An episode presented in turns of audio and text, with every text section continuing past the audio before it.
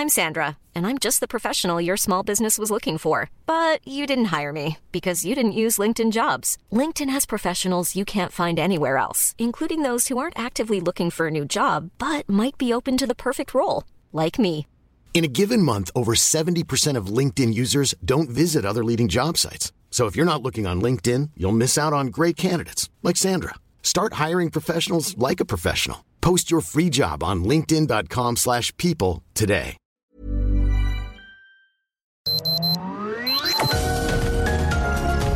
Heraldo Media Group presenta Sergio Sarmiento y Lupita Juárez. Información veraz y oportuna con un toque personal y humano. Por El Heraldo Radio, donde la H suena y ahora también se escucha.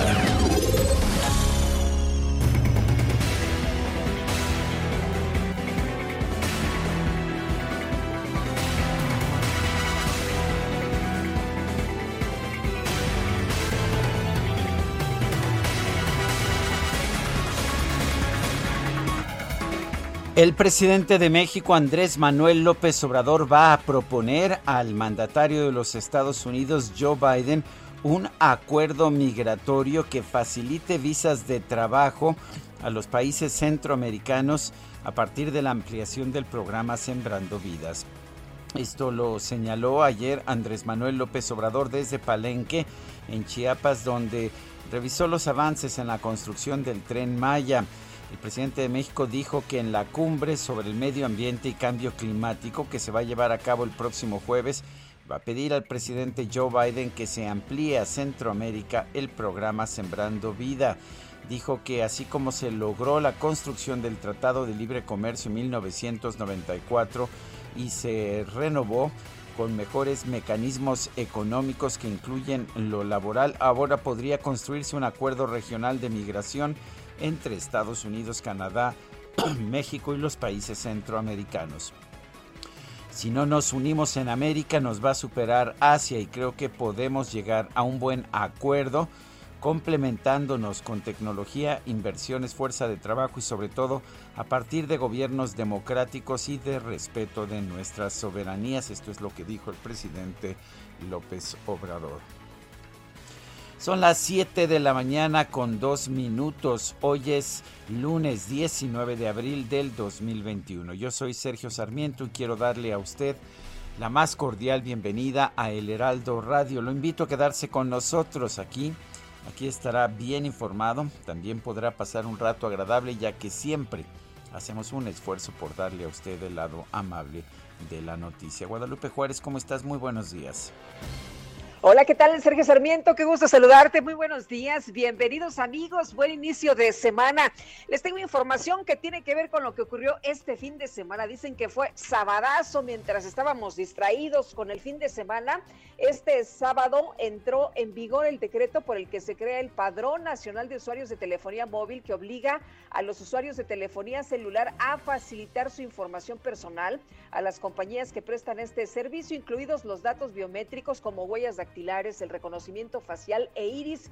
Y bueno, de esta forma los consumidores tienen que entregar toda su información para mantener sus líneas y si no quieren, bueno, pues van a ser suspendidas, les van a cortar el celular. Las compañías de telecomunicaciones deberán recabar e ingresar toda la información y proporcionarla al Instituto Federal de Telecomunicaciones, que tiene el mandato de integrar este nuevo padrón nacional de usuarios de telefonía móvil. Este fin de semana vi eh, muchos hashtags, eh, muchos mensajes que decían no al padrón y que decían sí al amparo. De acuerdo con la nueva legislación aprobada por el Congreso de la Unión, primero eh, pues por los diputados y luego por los senadores. Cada línea nueva en su activación y ya en su uso deberá facilitar el número telefónico, la fecha, la hora de activación, el nombre completo del usuario, razón social. Y bueno, esto en caso de ser persona moral, también facilitar la nacionalidad, la clave única de registro de población del titular de la línea y además deberá indicarse si la línea celular fue contratada en modalidad de pospago o prepago. Todo esto tendrá que informarse o bueno, si no, ampararse o si no, pues dejar el celular o si no, como dicen algunos, irse a otro país a contratar la línea.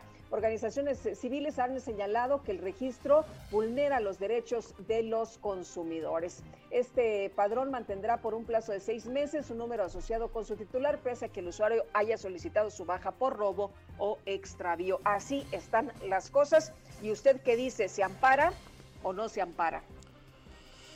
Bueno, y con 137 escuelas primarias de comunidades rurales donde hay problemas de conectividad, Campeche se va a convertir hoy oficialmente en el primer estado en reactivar las clases presenciales después de que estas fueron suspendidas en marzo del año pasado por la pandemia. Los maestros, sin embargo, no están convencidos y consideran que primero se debe garantizar la, la desinfección de todos los centros educativos y la segunda dosis de la vacuna. Los primeros planteles en reabrir corresponden a 104 escuelas primarias generales y 33 de educación indígena, a las cuales asisten 5.900 alumnos y 278 maestros, según el titular de la Secretaría de Educación de Campeche, Ricardo Cocambranis. La semana pasada los planteles fueron limpiados y desinfectados. Son las 7 de la mañana con 5 minutos.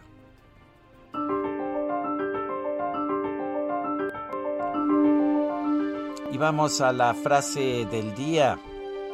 La constitución se convirtió en instrumento del poder y no en una norma jurídica para el control del ejercicio del poder. Arturo Saldívar, actualmente ministro presidente de la Suprema Corte, en su libro Hacia una nueva ley de amparo de 2002.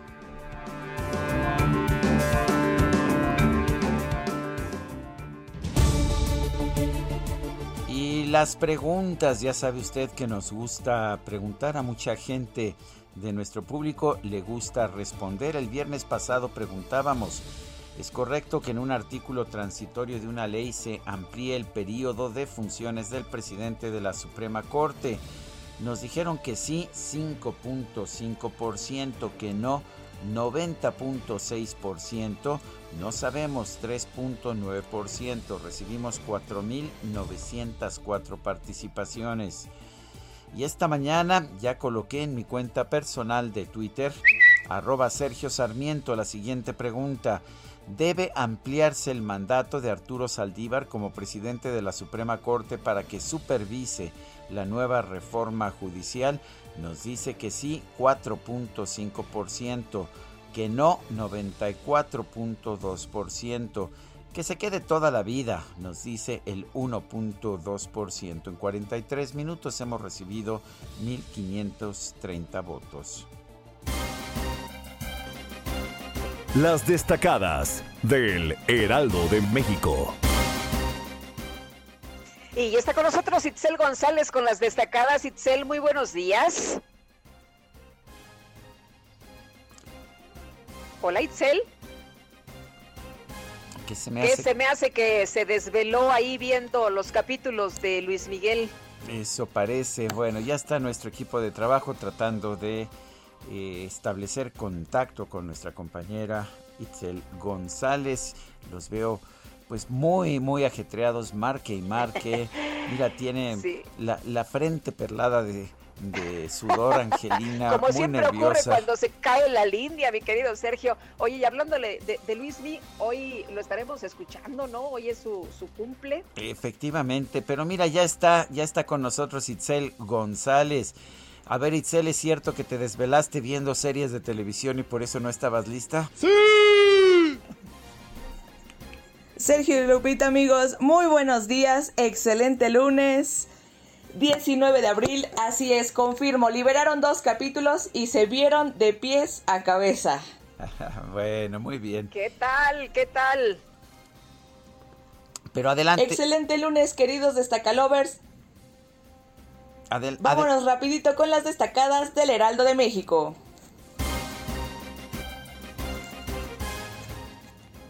En primera plana, segundo intento. Félix impugna y pide seis cabezas. El recurso del aspirante por Morena en Guerrero se suma al de Raúl Morón por Michoacán. Además, quieren juicio en contra de los consejeros del INE que votaron por cancelar sus candidaturas. País. COVID vigente, en riesgo de contagio 88 millones. IMSS alerta que falta mucho para la inmunidad de rebaño. Solo un tercio de la población tiene anticuerpos. Ciudad de México, regreso a clases, verifican totalidad de escuelas. Autoridades federales, capitalinas y alcaldías alistan una gran cruzada para dar mantenimiento a los planteles de educación básica. Campeche, sin recreo y de cuatro en cuatro, arranca primera etapa de reactivación de clases. Orbe, pandemia, luz solar es el coco del COVID-19. Los rayos UVA con bajo riesgo podrían ayudar en sistemas de filtración de aire en hospitales. Meta Guardianes 2021, Pumas se pone contra la pared. Los felinos necesitan ganar sus dos juegos restantes para aspirar a meterse a la liguilla. Y finalmente, en mercados dan prioridad a la calidad, emiten reglas para vivienda, mantenimiento, accesos para la movilidad y áreas comunes, los nuevos requisitos del Infonavit. Lupita, Sergio, amigos, hasta aquí las destacadas del Heraldo. Muy feliz lunes. Igualmente, Itzel, gracias. Buenos días. Son las 7 de la mañana con 11 minutos. Hoy es lunes 19 de abril del 2021. Vamos a un resumen de la información más importante.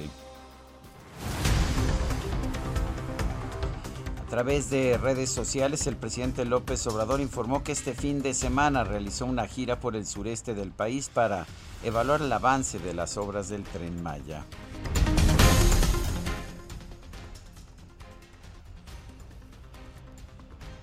Bueno, parece sí que vamos a continuar con el resumen. Estamos tratando de reconectar a Guadalupe Juárez. El primer mandatario anunció que este jueves va a participar en una cumbre sobre el ambiente y el cambio climático. Le propondrá al presidente de los Estados Unidos, Joe Biden, que se amplíe el programa Sembrando Vida Centroamérica para controlar los flujos de migración. Si vas a sembrar café, si vas a sembrar cacao, pues son tres años te apoyamos tres años y más. Pero a los tres años, ya que tengas tu cultivo, ya tienes derecho en automático a una visa de trabajo por seis meses para Estados Unidos. Vas seis meses y regresas a tu pueblo. Y luego, tres años después de tener tu visa de trabajo, con buen comportamiento, ya tienes derecho a solicitar tu nacionalidad estadounidense. Entonces es ordenar el flujo migratorio. Bueno, y el senador con licencia Félix Salgado Macedonio acudió al Tribunal Electoral del Poder Judicial de la Federación para impugnar de nueva cuenta la cancelación de su registro como candidato de Morena al gobierno de Guerrero. Insistió en que el INE debe desaparecer.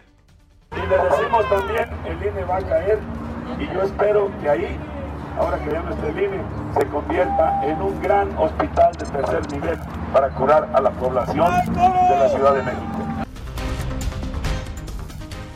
Pues eso es lo que dice Félix Salgado Macedonio. El Instituto Electoral y de Participación Ciudadana de Guerrero aprobó la realización del primer debate entre candidatos al gobierno del estado, sin la presencia del abanderado de Morena, ya que el partido no ha presentado un sustituto para Salgado Macedonio. Y el representante de Morena ante INE, Sergio Gutiérrez, también presentó una impugnación en contra de la cancelación de la candidatura de Raúl Morón al gobierno de Michoacán.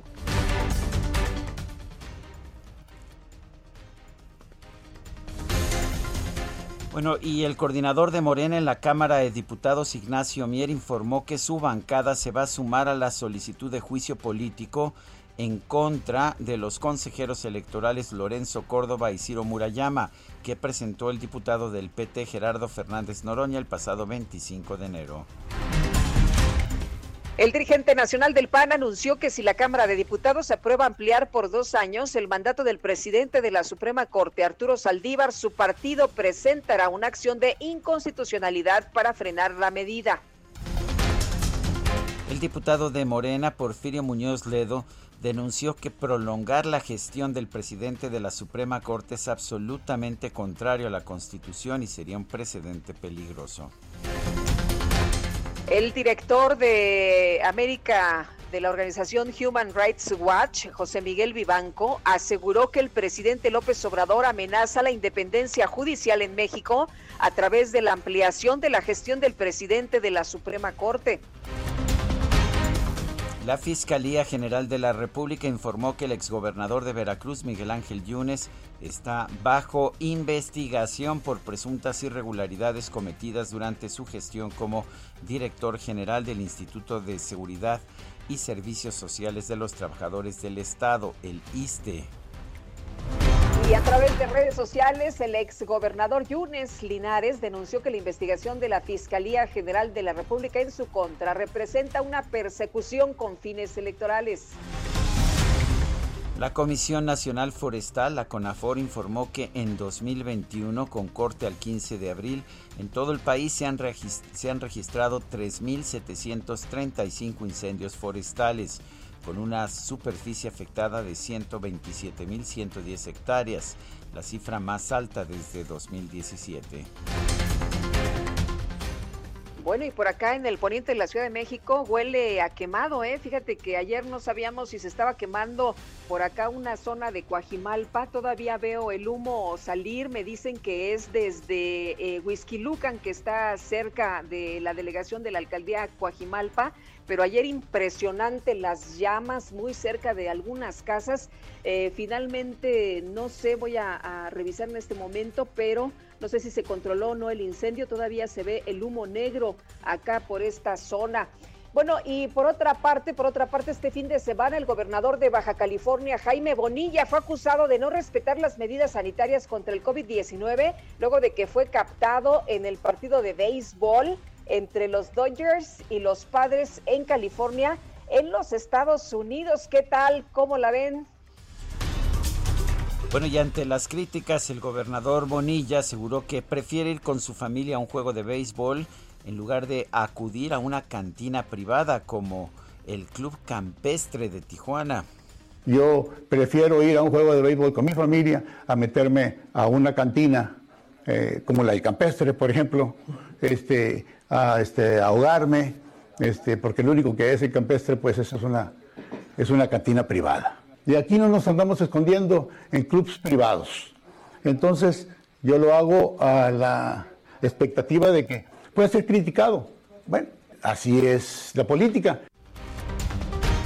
Bueno, no se va a meter a las cantinas, pero ¿qué tal que hay videos donde está el gobernador Bonilla terminando este fin de semana en San Diego, California, y nada menos que en el Casino Varona, de acuerdo con algunas informaciones que se dieron a conocer en redes sociales.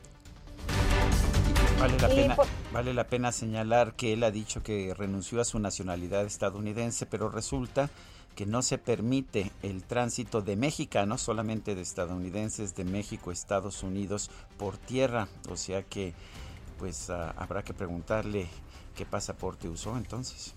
Pues sí.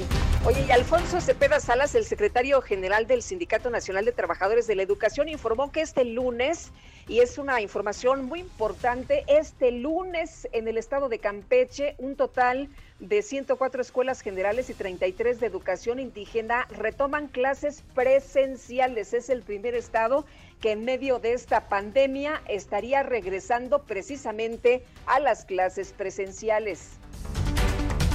José Nicolás Gutiérrez, secretario general del Sindicato Nacional de Trabajadores de Educación, sección 3 de Baja California Sur, aseguró que hay la posibilidad de que en el estado se regrese a las aulas para finales de este mes. Y el gobierno de la Ciudad de México informó que esta semana se va a poner en marcha la aplicación de las segundas dosis de la vacuna contra el COVID-19 a los adultos mayores de las alcaldías Coyoacán y Venustiano Carranza. El director general de epidemiología, José Luis Salomía, informó que en todo el país ya se han aplicado más de 14 millones 240 mil vacunas contra el COVID-19. Actualizamos entonces con estas más de 214 mil dosis del día de ayer, pues bueno, actualizamos el total este, también acumulado para el nivel nacional, ya son más de 14 millones 240 mil dosis que se han aplicado hasta el momento y pues bueno, podemos ver en la línea cómo continúa subiendo en una diagonal ascendente y esperamos obviamente que se mantenga en ese ritmo, que se mantenga en esa velocidad, lo cual será señal de que continuamos con una muy buena este, cobertura.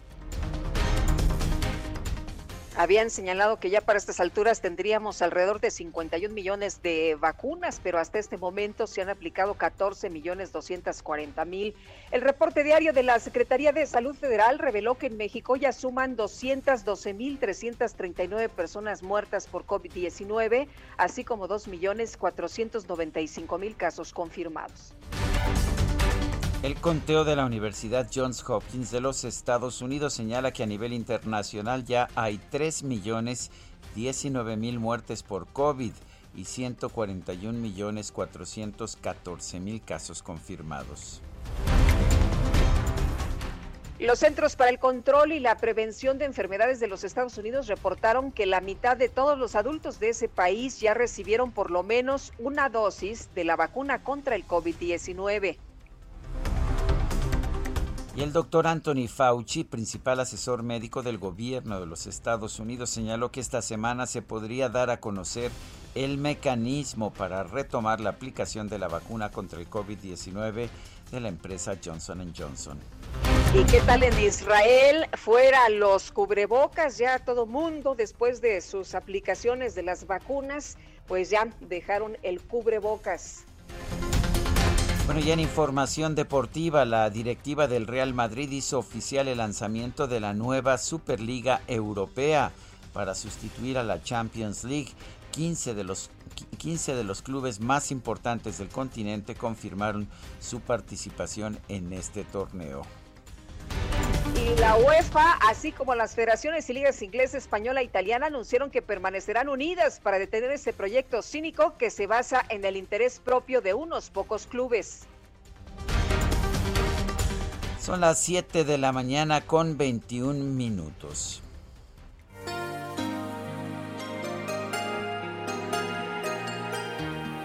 Hasta que me olvides voy a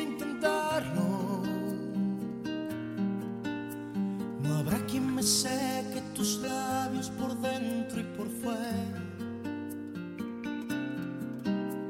No habrá quien desnuda mi nombre una tarde cualquiera. Hasta que me olvides tanto que no exista mañana ni después. No, no.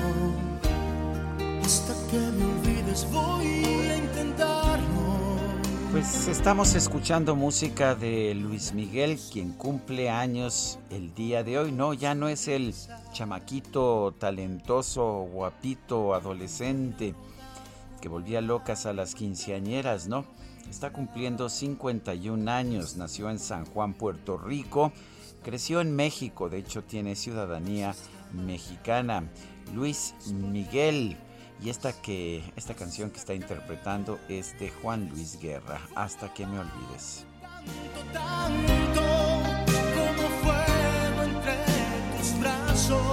¿Te parece bien? Creo que fue una imposición de Itzel González, pero ¿qué podemos hacer? Oye, pues me parece muy bien que escuchemos a Luis Mi que bueno, pues ayer muchos estaban ahí emocionados en redes sociales, ¿no? Todo el mundo comentando esta segunda temporada, en fin, pues ahí que nos cuenten qué tal y pues un abrazo a Luismi. Hasta que me Son las 7 de la mañana con 23 minutos. ¿Te parece que echemos un vistazo a cómo están las calles de la Ciudad de México, Guadalupe. Me parece muy bien para empezar la mañana. Augusto Tenfa de Insurgentes y Eje 10. ¿Qué tal, Augusto? Buenos días. ¿Qué tal, Sergio Lupita? Muy buenos días. Pues les informo que para aquellos automovilistas que van a salir o que están saliendo de casa y van a usar Insurgente Sur, en su tramo de periférico hacia el Eje 10, encontrarán muy buena base en ambos sentidos. No, no hay ningún obstáculo que detenga su paso, sobre todo ahí en Ciudad Universitaria pasando el eje 10 y para los que van hacia pues la zona de la bombilla, hay un poco de tránsito ya en ese tramo de la bombilla, hay que tomarlo en cuenta, pero solamente es por el cambio de luces en el semáforo. Esto también hay que mencionarlo, el, servicio del Metrobús funciona con normalidad para quienes van a utilizarlo y por supuesto nosotros vamos a seguir, recorriendo las calles. Sergio Lupita. Muy bien, Augusto, muchas gracias, buen día. Muy buen día. Son las 7 con 24, Guadalupe Juárez y Sergio Sarmiento estamos en el Heraldo Radio. Regresamos.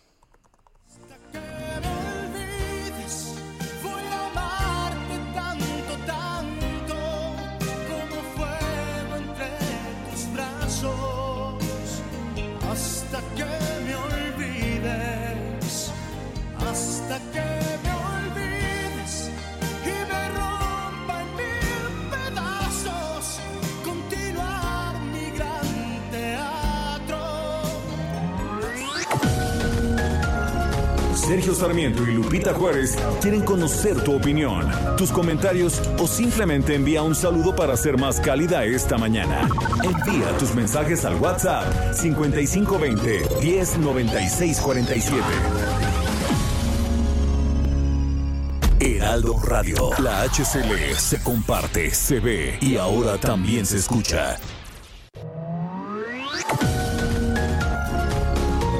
Continuamos con Sergio Sarmiento y Lupita Juárez por El Heraldo Radio.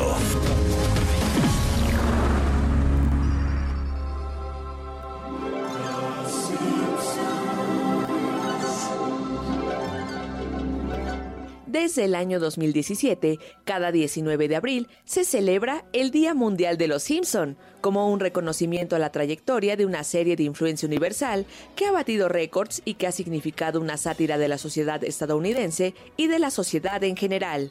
Este día fue decretado luego de que un gran número de fanáticos impulsara una petición a través del portal change.org. Creada por Matt Groening para la cadena Fox, cuenta con más de 700 episodios divididos en 32 temporadas que se han transmitido a nivel mundial ha ganado numerosos premios, entre ellos 33 Emmys. De igual forma, la revista Time del 31 de diciembre de 1999 la calificó como la mejor serie del siglo XX y el 14 de enero del 2000 recibió una estrella en el Paseo de la Fama de Hollywood. Los Simpson es una de las series estadounidenses de dibujos animados de mayor duración y el programa estadounidense de animación más largo de la historia. Esta serie narra la vida y el día a día de una familia de clase media que vive en un pueblo ficticio llamado Springfield. Sin embargo, en la serie han aparecido alrededor de 3.700 personajes e incluso han ingresado al universo Simpson Adolf Hitler, Madame Curie, Fidel Castro, Donald Trump y hasta la cantante de pop Lady Gaga.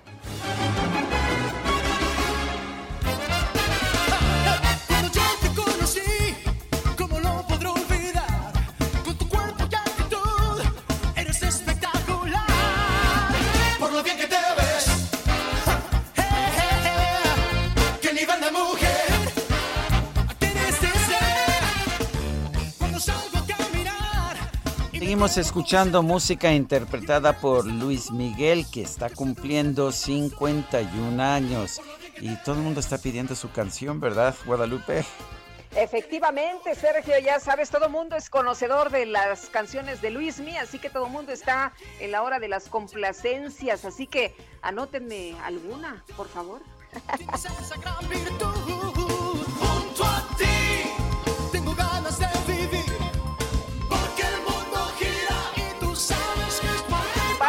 A los mensajes. Oye, dice Amy Shehoa, entre lo de Salgado, Saldívar, Bonilla y el padrón de celulares, nos queda clarísimo que la ley y la constitución son aplicables a todos, menos a los de Morena. Su lema es, hágase tu voluntad, pero sobre los bueyes de mi compadre, saludos cariñosos. Dice Rodolfo Contreras de Querétaro, productiva semana. Todo parece indicar que el austericidio está generando más incendios forestales. Siempre será mejor prevenir que corregir. Buen día, Sergio Lupita. El ministro Saldívar debería rechazar quedarse. Ese transitorio viola la Constitución y violar la Constitución es corromper. Eh, dice eh, esta persona que nos escribe, Arturo Galicia, el ministro Saldívar va a pasar a la historia como el que juró hacer cumplir la Constitución y cuando le convino la violó. Ya veremos de qué valores está hecho. Y vamos a conversar sobre este tema con Javier Martín Reyes, él es profesor asociado de la División de Estudios Jurídicos del CI, del Centro de Investigación y Docencia Económicas. Eh, profesor Javier Martín Reyes, buenos días, gracias por tomar esta llamada. No, hombre, al contrario, Sergio, siempre un gusto estar platicando aquí con ustedes dos. Eh, en un artículo con, ah, con, con, otro jurista, Jesús Garza Onofre, ustedes plantean varias razones por las que no se debe ampliar el mandato del ministro presidente Arturo Saldívar. Díganos, ¿cuáles, debería, ¿cuáles son esas razones? Mira, Sergio, yo te diría, hay una primera razón que es quizá la, la, la, la de mayor peso en términos jurídicos, y es que esta reforma lo que haría es violar directamente lo que establece la Constitución, tanto en el artículo 97 como en el artículo 100, que señalan con toda precisión cuáles van a ser los periodos de encargo, tanto el presidente de la Corte, que dice la Constitución, es de cuatro años, como el de los consejeros de la Judicatura, que será de cinco, ¿no? En una democracia constitucional como la mexicana, ninguna ley inferior puede estar por encima de la Constitución, y si la Constitución dice que los periodos serán respectivamente de cuatro y de cinco años. Entonces, una ley secundaria no puede ampliar ese mandato, en el caso del presidente de la Corte, a seis y de los consejeros a siete, ¿no? Entonces, hay, hay una primera razón, déjame ponerlo así, que es una violación expresa al texto constitucional, pero de manera adicional damos otras razones, algunas eh, jurídicas, algunas más eh, pragmáticas, para rechazar esto que es eh, aberrante, ¿no? Hay una segunda razón que nos parece muy importante destacar, y es que una de las principales garantías de independencia que tienen las personas juzgadoras es precisamente eh, que se respeten los periodos de designación, que no se les recorten y que tampoco se les amplíen, es decir, que no se les intente castigar con, con designaciones más cortas que las que les corresponden, ni tampoco se les trate de premiar indebidamente con otras más más más largas, ¿no? Eh, decimos también que hay en el fondo también un, pensamos un tema eh, de género, la Corte nunca ha sido presidida eh, por una eh, mujer, al terminarse la presidencia de Saldívar en enero de 2023 se abría esa posibilidad, nunca como antes habíamos tenido tantas mujeres en la Suprema Corte de Justicia de la Nación. Y prolongar la presidencia de Saldívar, pues qué es lo que haría, que aplazaría dos años aún más esta, esta posibilidad. Y, y por último damos un par eh, de razones. Eh, pensamos que también esta reforma lo que hace es desviar por completo el foco de lo que es más importante, que es el contenido de esas leyes secundarias. Acabamos de pasar por una reforma judicial muy importante, no de la misma magnitud que la de, de, de 1994, que sin duda fue todavía más trascendente, pero sí es cierto que desde el 94 hasta la fecha no habíamos tenido un cambio constitucional tan importante para el Poder Judicial. El detalle, no déjame ponerlo así, de las leyes secundarias es importantísimo. Ahorita estamos pasando en la discusión pública, y por buenas razones, por alto el contenido de esas leyes secundarias y nos estamos concentrando en esto y pensamos que eso es pernicioso.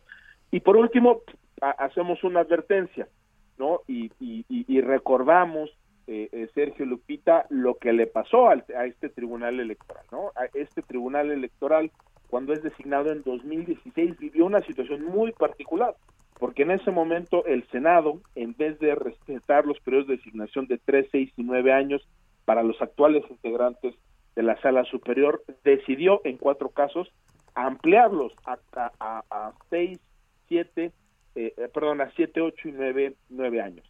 En ese momento se mandó en el Tribunal Electoral una señal muy parecida a la que parece que se está mandando en la Corte, y es de nueva cuenta que el partido dominante o la coalición dominante puede premiar o castigar a aquellos magistrados, ministros en este caso, o consejeros que sean afines. Y los resultados, Sergio Lupita, están a la vista. Hoy el Tribunal Electoral, hay una enorme cantidad de decisiones que así lo demuestran, más que defender la Constitución, es un tribunal que termina sirviendo al poder el turno. El riesgo de que le pase lo mismo al Consejo de la Judicatura eh, Federal y al resto del Poder Judicial pensamos es muy grande, sería un enorme golpe a la legitimidad de toda la Judicatura Federal y de verdad por eso hacemos votos porque haya responsabilidad en el proceso legislativo y que la Cámara de Diputados no termine de aprobar este atropello constitucional y sobre todo también pensamos que tanto el ministro presidente Arturo Saldívar como el resto de los integrantes del Consejo de la Judicatura tendrían que rechazar abiertamente de nueva cuenta una, eh, una violación directa a la Constitución. Sergio Lupita, es un poco, eh, déjame ponerlo así, la síntesis del argumento que presentamos en este artículo. Javier, ¿cómo ves la, intención de los eh, diputados? Hay algunos legisladores que han expresado que esto no va a pasar. Por ejemplo, eh, escuchábamos algunas eh, posiciones de Porfirio Muñoz Ledo o Pablo Gómez, ¿no? Lorena Villavicencio. Pablo Gómez, por ejemplo, que dice que este artículo transitorio para prolongar dos años adicionales la presidencia de Saldívar en la Suprema Corte no podría transitar ni aun cuando fuera aprobado y promulgado, mejor decirlo desde ahora. ¿Cómo ves? Pues mira, a ver, yo, yo, creo que Pablo, Pablo Gómez en esto tiene toda la razón del mundo. es decir, es, es tan abierta y es tan descarada la, la, violación, Lupita, que pues esto es casi, casi, ponerlo así, uno de esos ejemplos que uno le puede poner eh, a los estudiantes de derecho de primer año para ver pues, lo que es una contradicción abierta eh, con, con, la Constitución. Eh, ahora, déjame ponerlo así, el, argumento puede tener algo de, de trampa, ¿no? porque si no va a transitar, y como bien dice Pablo Gómez, mejor decirlo ahorita, pues entonces lo que tendrían que hacer los diputados es desde ya descartar esa posibilidad, ¿no? El enorme riesgo que, que, existe, Sergio Lupita, en caso de que sea aprobado, es que las vías para invalidar este artículo transitorio se tornan más complicadas de lo normal. Y déjame lo explico como muy rápido. La vía más natural para impugnar judicialmente esta ampliación del, mandato sería un recurso que se llaman acciones de inconstitucionalidad. Estas acciones de inconstitucionalidad, ¿quiénes las pueden presentar? Pues fundamentalmente las minorías parlamentarias, ¿no? Entonces, sería necesario que por lo menos un tercio de las, de las y los senadores, o en su defecto, un tercio de las y los diputados, presentaran este recurso en este momento por las mayorías que tiene eh, Morena, por cómo estuvo la votación en, el Senado, déjame ponerlo así, no queda claro ¿no? Eh, que los senadores van a, o, o, que la oposición en su caso lograría juntar un tercio de firmas, y en la Cámara de Diputados, ¿no? la oposición por sí misma no cuenta con ese tercio. ¿no? Entonces ahí tendríamos un primer gran problema porque es, digamos, déjame ponerlo así, es incierto que se pueda lograr el mínimo para presentar esta, eh, esta impugnación. Creo que sería muy difícil que otros sujetos que pueden presentar acciones de constitucionalidad lo hicieran. Por cómo ha funcionado la Comisión Nacional de los Derechos Humanos, también desafortunadamente se ve complicado y ya no se diga el consejero jurídico de la presidencia. Si el presidente ya dijo que está de acuerdo con esta modificación, sería complicado. Ahora, más allá, déjame ponerlo así, de la aritmética y de, y de, y de, la, y de los números que se tendrían que juntar en las cámaras, este asunto lo tendría que resolver nada más y nada menos que, que el Pleno de la Suprema Corte de Justicia de la Nación. Y aquí el problema que tendría el presidente Arturo Saldívar es que tendría un, un evidente conflicto de interés. ¿Por qué? Porque por una parte sería parte ¿no? dentro del dentro de dentro de la acción en la medida en que él es la persona que se beneficiaría con la ampliación del mandato y al mismo tiempo tendría el, el, el, el, carácter de juez que tendría que evaluar la constitucionalidad de esta ley. Creo que el ministro Saldívar se tendría que excusar necesariamente, ¿no? Porque no da cuenta aquí es evidente que él es uno de los beneficiados con esta ampliación. Pero hay una regla, Sergio Lupita, que dice que para poder invalidar, para poder expulsar del ordenamiento esta reforma, en las acciones de inconstitucionalidad se necesitan por lo menos ocho votos. ¿Esto qué quiere decir? Que cuando los once ministros están presentes, incluso tres ministras o ministros pueden votar por la constitucionalidad, pero si hay una mayoría de ocho por la invalidez, entonces esa reforma se echa abajo. Si no está Saldívar, la aritmética se complica, ¿no? Porque en una votación, por ejemplo, de 7 contra 3, entonces no se alcanzaría ese número mínimo y bastaría con que tres ministras y ministros voten por la validez de este de, este decreto, ¿no? Entonces, regresando al planteamiento al planteamiento inicial, bueno, sí es cierto, ¿no? Que incluso si se aprueba es muy probable de que si llega a la corte se invalide, pero si vemos bien, déjame ponerlo así, los números que tienen Morena y sus aliados en el Parlamento. Y segundo, el hecho de que si se aprueba. Tendría que ser la Corte con un pleno solo de 10 y no de 11 quien resuelva, pues entonces la cosa ya no está tan sencilla. Por eso parece que de verdad el mejor remedio es, primero, que no se apruebe esto en diputados y o segundo, porque además no son excluyentes, que el presidente Saldívar y el resto de los integrantes de la Corte digan desde ahora y con todas sus letras que no se quedarán en el cargo más allá del periodo que les marca la Constitución. Eso es, creo, no lo, lo, que esperaríamos de uno, de, tanto del titular de uno de los poderes del Estado como de los integrantes de uno, de uno de los órganos más importantes para la democracia eh, mexicana. Sergio Lupita. Javier Martín Reyes, profesor asociado en la División de Estudios Jurídicos del CIDE, gracias por conversar con nosotros. Al contrario, siempre un gusto. Sergio Lupita, les mando un abrazo fuerte. Gracias, igualmente. Y lo que hemos estado viendo en las últimas horas es que, pues, el ministro Saldívar está muy calladito, no, no ha dicho absolutamente nada sobre este tema. Bueno, el Partido Acción Nacional, por lo pronto, en la Cámara de Diputados anunció que presentará una acción de inconstitucionalidad ante la ampliación del mandato del ministro presidente de la Suprema Corte de Justicia de la Nación, Arturo, Arturo Saldívar, hasta 2024. El coordinador panista en San Lázaro, Juan Carlos Romero Hicks, advirtió que Morena pretende aplicar su mayoría legislativa, por lo que su partido va a recurrir a dicha medida. Aseguró que lo ocurrido en la última sesión en el Senado, donde se avaló esta ampliación de mandato, es sumamente grave y debe encender las alertas de quienes están obligados a guardar y hacer guardar el texto constitucional. Son las 7 de la mañana con 45 minutos. El sábado, el exgobernador de Guerrero, Ángel Aguirre Rivero, publicó un artículo que habla acerca de Vidulfo Rosales Sierra, representante de las madres y los padres de los 43 estudiantes normalistas de Ayotzinapa desaparecidos. Eh, ayer la Comisión Nacional de Derechos Humanos lanzó un comunicado en que externó su extrañamiento. Dijo que se trata de un patrón sistemático de ataques contra esta, esta persona y acusó tanto al exgobernador Ángel Aguirre como al exfiscal general de Guerrero Iñaki Blanco pues de estar ah, promoviendo ataques en contra de Vidulfo. Tenemos en la línea telefónica al propio Iñaki Blanco, exfiscal general de Guerrero.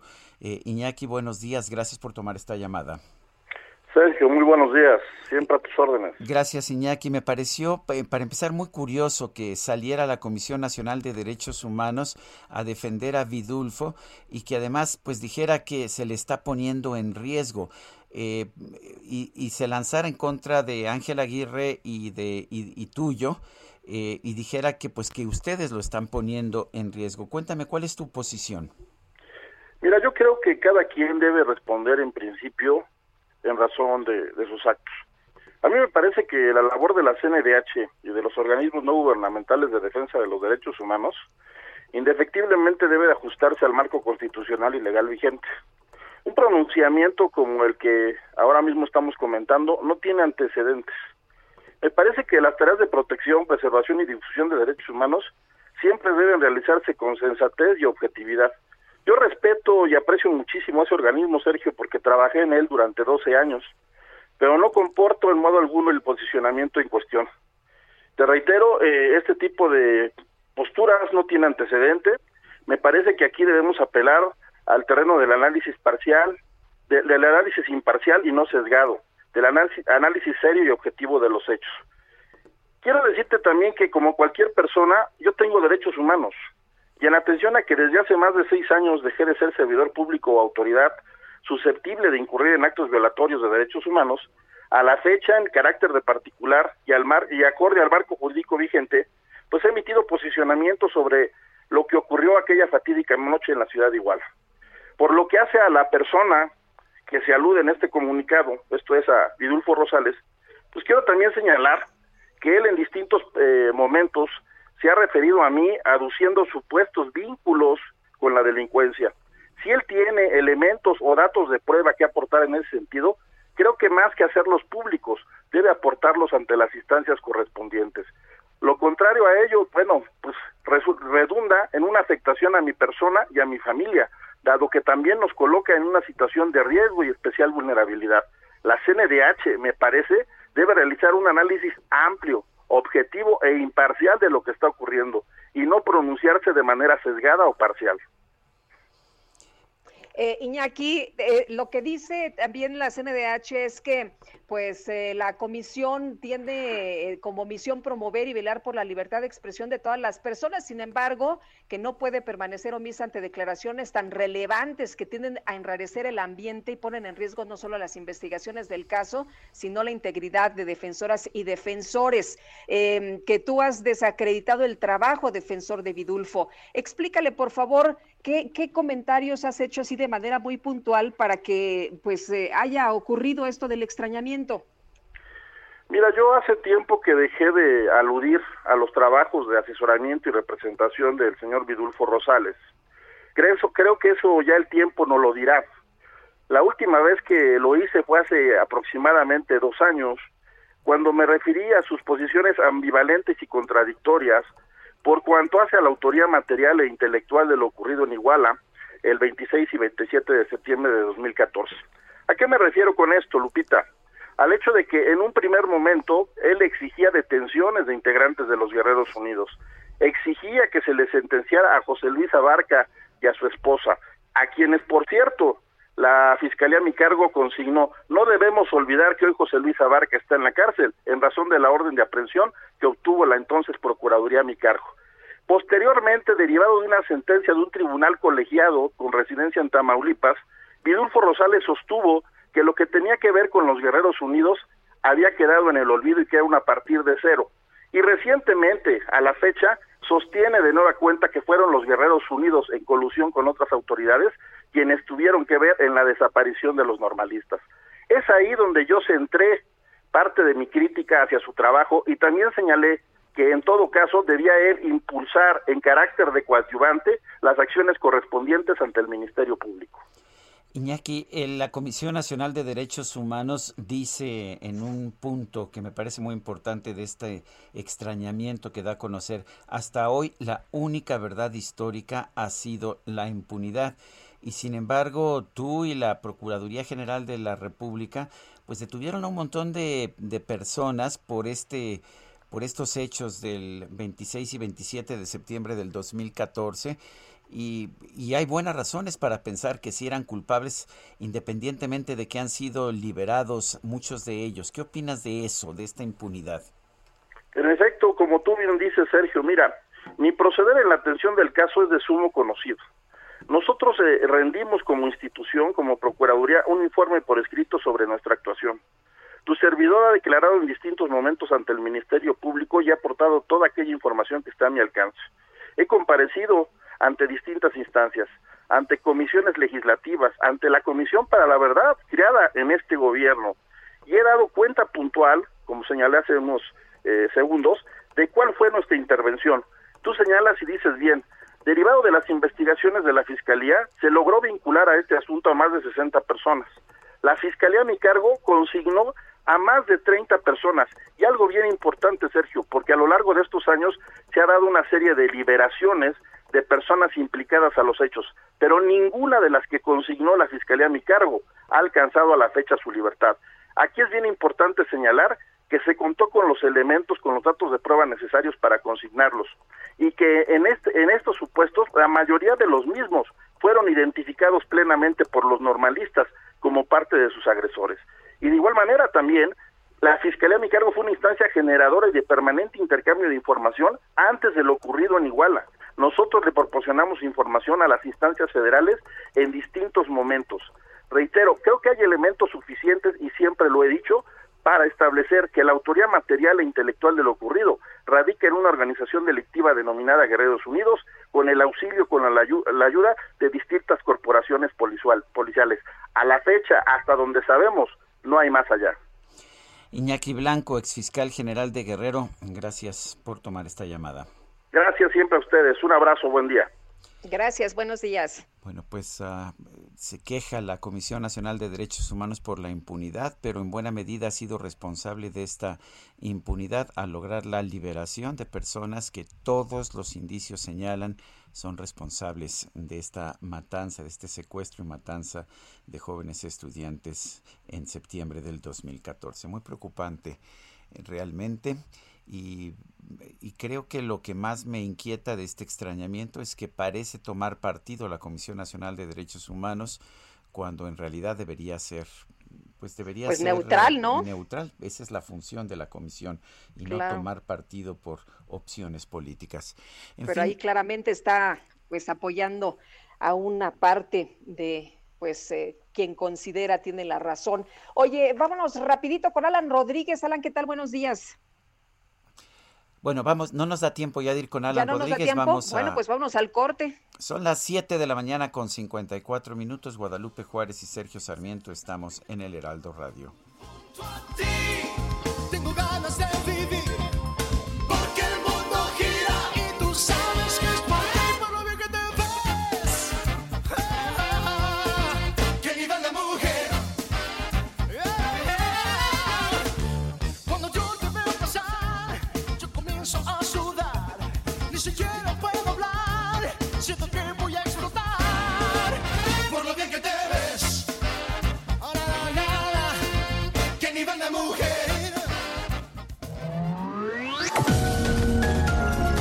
Sergio Sarmiento y Lupita Juárez quieren conocer tu opinión, tus comentarios o simplemente envía un saludo para ser más cálida esta mañana. Envía tus mensajes al WhatsApp 5520 109647. Heraldo Radio. Continuamos con Sergio Sarmiento y Lupita Juárez por El Heraldo Radio.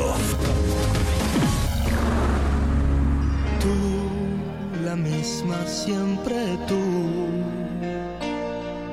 Amistad, ternura, qué sé yo. Tú, mi sombra, has sido tú. La historia de un amor que no fue nada.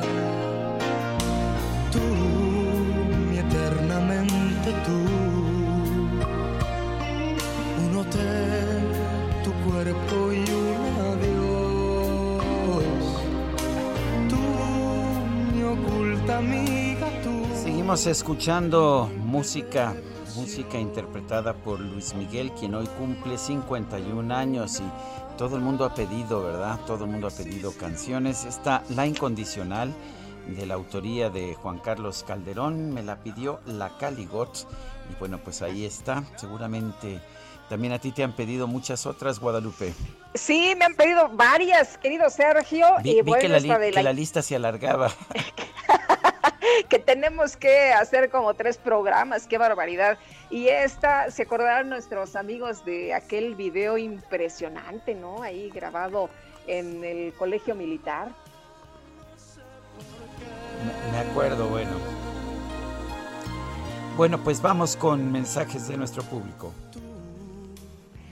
Dice una persona de auditorio, no logro ver el nombre, creo que no nos lo puso.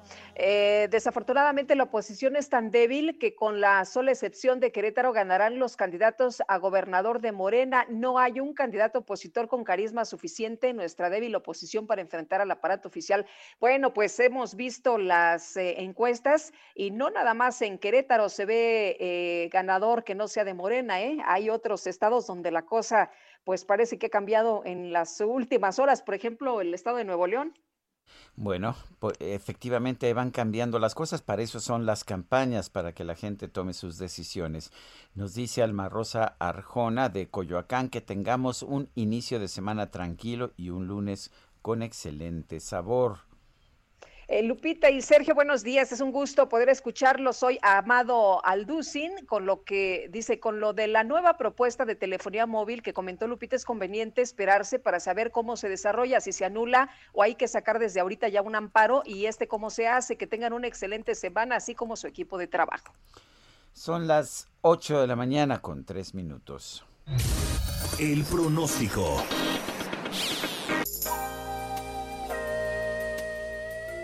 Nayeli Loza, meteoróloga del Servicio Meteorológico Nacional de la Conagua. Adelante, buenos días. Hola, muy buenos días a ustedes, a su amable auditorio.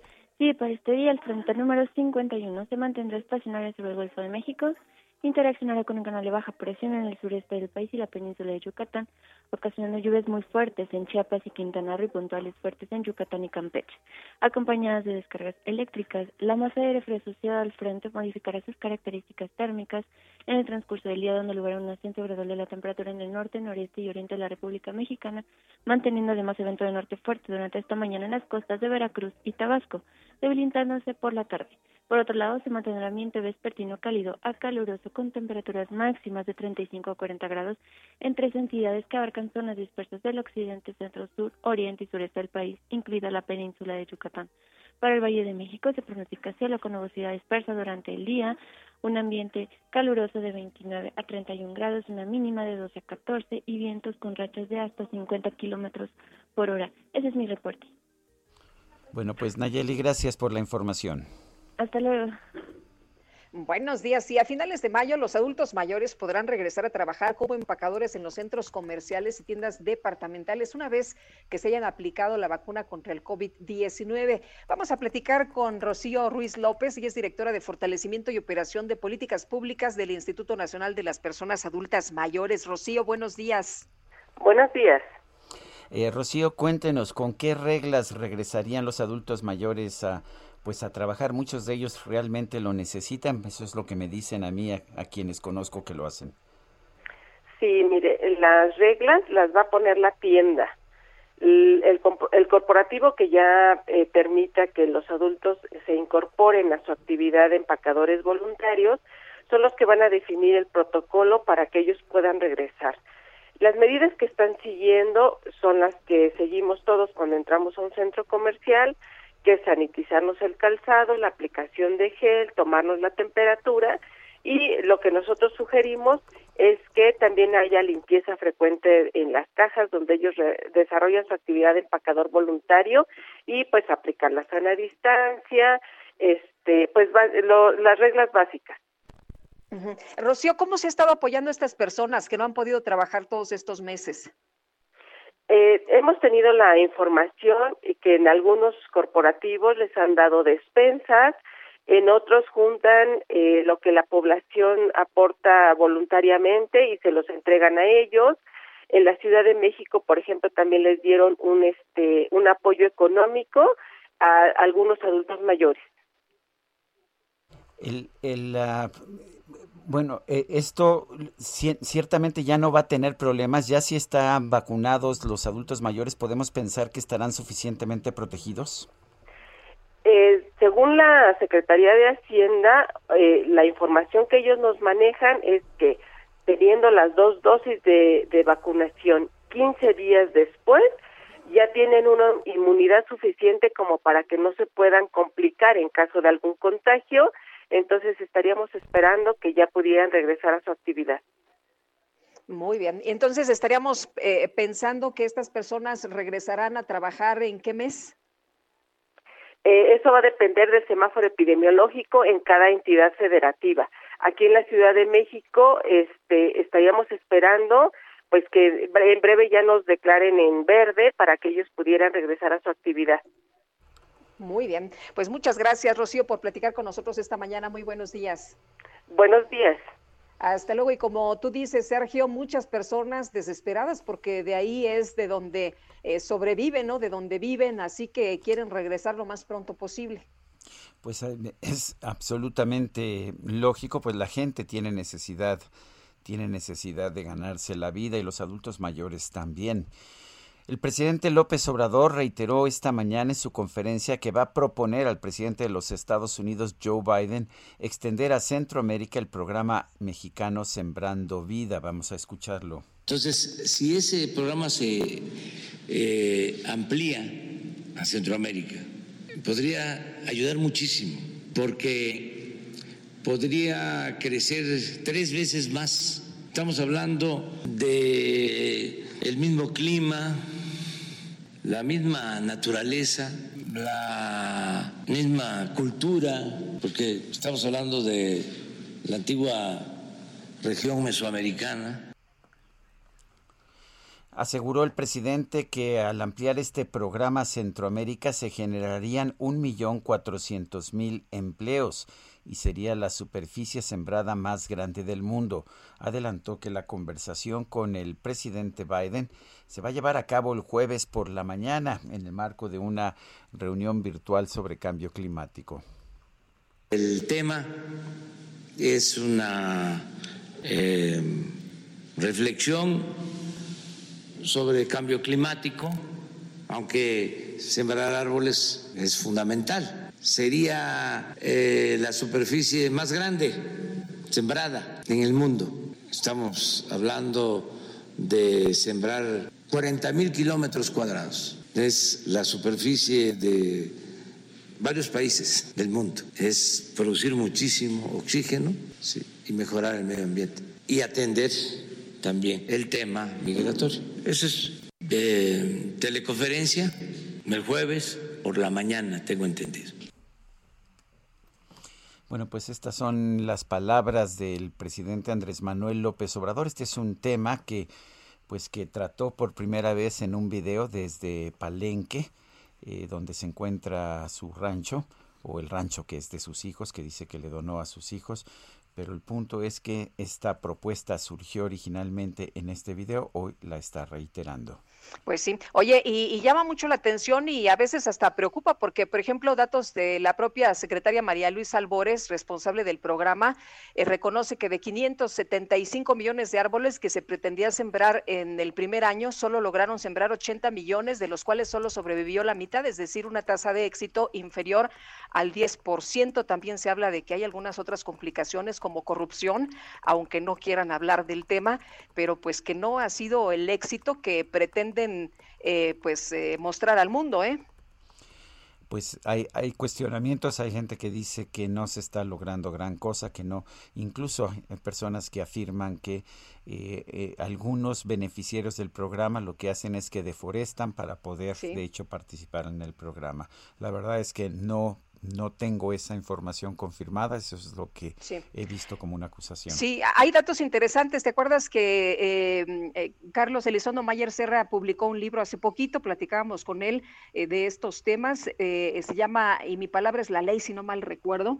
Y justamente habla de los programas del presidente López Obrador, entre ellos el de Sembrando Vida, y da datos interesantes sobre lo que ha ocurrido, sobre pues este tema que parece, o este programa que parece no es el éxito que se quiere presentar ante el mundo. Pero bueno, vámonos con el Químico Guerra.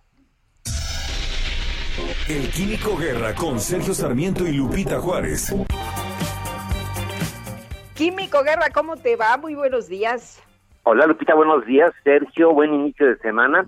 El día de mañana les voy a presentar lo que se ha eh, podido constatar, ¿no? Desde el punto de vista numérico, también desde el punto de vista eh, del impacto ambiental que está teniendo este programa Sembrando Vida eh, hoy tengo un, tema diferente, pero el día de mañana, Sergio y Lupita, eh, voy a sacar todos los datos, por ejemplo, del World Resources Institute, del Instituto de los Recursos Mundiales, acerca de lo que realmente se sabe de este programa. Hoy les voy a hablar de algo muy positivo, eh, Sergio Lupita, y que son estas iniciativas que se están eh, diseñando, que están desarrollándose, que se le están presentando a la sociedad dentro de esta cuestión del confinamiento y del COVID, pues para contribuir a un medio ambiente. Fíjense que existe una acción civil que se llama ECOSE, es una acción civil sin lucro, que está eh, eh, presentando a la población un programa que te canjea tus residuos por productos de despensa. O sea, tenemos este problema, ¿verdad? En la pandemia, ¿qué está haciendo con los residuos? Están aumentando, lo sabemos, y qué está sucediendo realmente con el medio ambiente. Bueno, pues esta sociedad civil invita a canjear tus residuos de empaques y envases por productos de despensa básica. Fíjate, esto ayuda a las familias y también ayuda al medio ambiente. Si uno quiere participar, simplemente entra a la página www.ecose.mx diagonal recibos por despensa, pero simplemente con entrar en ecose.mx ahí aparece la pestaña eh, para eh, hacer este programa de canjes, en donde van, acuden a tu casa a recoger estos eh, residuos que tú acopies durante este tiempo y te dan una despensa básica. Está funcionando en 26 estados de la República Mexicana y eh, se reciben eh, solo los envases y empaques, por ejemplo, de polietileno terestalato, el PET famoso de las botellas, esta de los refrescos, del agua, el polietileno de alta densidad, de los en las envolturas, los empaques flexibles, las latas de aluminio, de hojalata, etcétera, y se recibe una despensa presente para ayudar a las familias en esta eh, pues, etapa del, COVID. Es una iniciativa que a mí me parece excelente, está llamando la atención en muchos lugares, inclusive ya hasta de Alemania me mandaron preguntar cómo es que está funcionando esto, porque es una forma en que la sociedad puede eh, resolver sus problemas ¿verdad? que se generan con situaciones inéditas como es lo del COVID y a la vez ayudando al medio ambiente. Ahora en la conferencia que está organizando el presidente Biden, que ya comentaste también, eh, Sergio, precisamente de lo que se está hablando es cómo podemos contribuir, ¿verdad?, disminuir esta cuestión del uso ineficiente de la energía, poder tener una economía más baja en carbono y cuando se manejan adecuadamente los residuos que no se dejan eh, tirados al medio ambiente, que no están contaminando, pues se ayuda también a reducir esta cuestión del calentamiento global. Así que es una iniciativa, a mí me parece, pues eh, maravillosa, es eh, de esas acciones novedosas, ¿verdad?, que surgen de la necesidad y el poder pues simplemente estar guardando separados los residuos en la casa, uno se inscribe a través de este portal www.ecose.mx y van, acuden al domicilio cuando ya tienen una cierta cantidad, le dejan una despensa y se llevan los residuos doble beneficio. Uno no tiene que estar saliendo, ¿verdad?, en esta etapa del confinamiento con la cuestión eh, de la basura, sino que los residuos separados se los recogen a uno y a la vez le dejan una despensa en la casa. Y se hace un programa virtuoso y son las buenas noticias aquí dentro de la pandemia, Sergio Lupita. Pues qué buen programa. Muchas gracias, Químico Guerra. Buenos días. Igualmente, buenos días a ustedes. Buen inicio de semana. Muy bien, son las 8 de la mañana con 15 minutos. Vamos a la silla rota.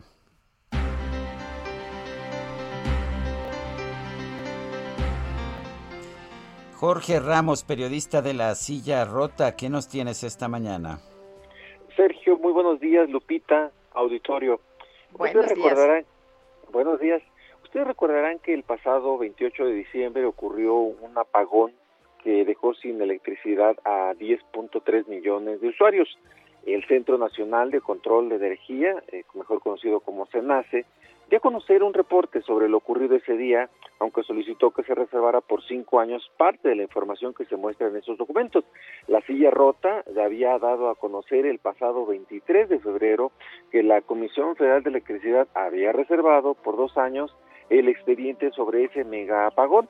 Tres días después, el presidente Andrés Manuel López Obrador dio la instrucción en la conferencia en Palacio Nacional para que se hiciera público, pero hasta ahora eso no ha ocurrido. La Sierra ha insistido a través de solicitudes de información y también de impugnaciones ante, bueno, esta eh, declaración de reserva de ciertos documentos, pero hemos obtenido eh, varios de ellos y en particular hay un reporte emitido el 30 de diciembre, ya les decíamos, por el SENACE que detalla qué fue lo que ocurrió. Y bueno, ahí lo que nos cuenta en este reporte es que pues prácticamente en un minuto eh, se vieron colapsadas las instalaciones de la Comisión Federal de Electricidad, pues entre las 14.27 y las 14.28 horas se reportan eh, los incendios y a esa misma hora la ocurrencia de 10 incidentes desatados o a consecuencia de estos incendios y que llevaron al apagón de diciembre pasado. Y bueno, en la silla rota les damos los detalles acerca de cómo, pues en un minuto, se afectó a más de 10 millones de personas. Pues Jorge Ramos, como siempre, gracias y un fuerte abrazo. Fuerte abrazo y buenos días. Hasta luego. Bueno, la Fiscalía General de la República informó que la Corte de Magistrados de Westminster en Reino Unido está en espera de los trámites correspondientes para fijar la fecha de audiencia de extradición de Karime Macías Tubilla. ¿Se acuerdan ustedes? La esposa o quien fue esposa del exgobernador de Veracruz, Javier Duarte. Pero vamos con Diana Martínez, que nos tiene todos los detalles. Así es, Sergio Lupita, muy buenos días. Pues la Corte de Magistrados de Westminster en Londres está en espera de que se realicen los trámites necesarios para fijar la fecha de la audiencia de extradición de Karime Macías Tubilla, ex esposa del exgobernador de Veracruz Javier Duarte de Ochoa.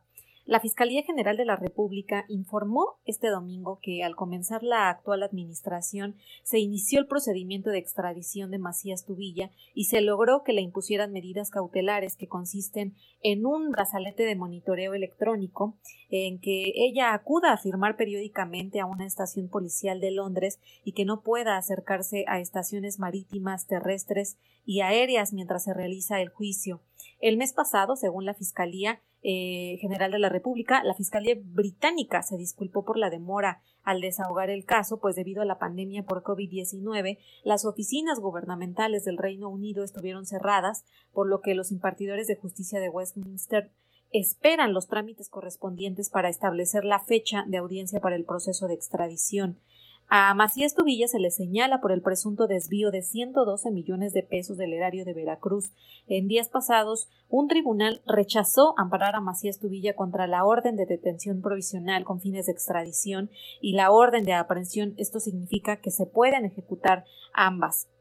La Fiscalía General de la República también informó que investiga a Miguel Ángel Yunes, exgobernador de Veracruz, eh, señaló que desde que recibió una denuncia contra el exmandatario estatal el año pasado, finales del año pasado, inició una carpeta de investigación y solicitó información al Instituto de Seguridad y Servicios Sociales de los Trabajadores del Estado, el ISTE, y que pues una vez que tenga la información que le proporcione el ISTE, eh, la Fiscalía podrá avanzar con el procedimiento para establecer posibles responsabilidades.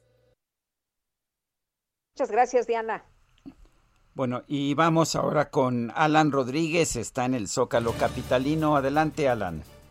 Sergio Lupita, muy buenos días. Me encuentro en estos momentos frente al Palacio Nacional, donde desde las 7 de la mañana se registra una manifestación por parte de artesanos pirotécnicos del municipio de Tultepec, en el, del Estado de México. Ellos han acudido a este punto para solicitar las garantías de que sus actividades puedan seguir realizando de manera conjunta con la operación del Aeropuerto Internacional Felipe Ángeles, el aeropuerto de Santa Lucía, ya que comentan que su preocupación es que la zona de aterrizaje se encuentra a 8.5 kilómetros de lo que es la mayor zona de producción pirotécnica del país y con la mancha urbana que se espera debido a este aeropuerto, los cinturones de seguridad muy cerca de los mercados pues estarían en riesgo y con esto en riesgo de desaparecer la actividad de la cual ellos sobreviven. Quiero comentarles que participan aproximadamente 600 personas quienes han detonado algunos juegos pirotécnicos, se encuentran aquí con toritos y están pidiendo la atención del presidente de la República, Andrés Manuel López Obrador.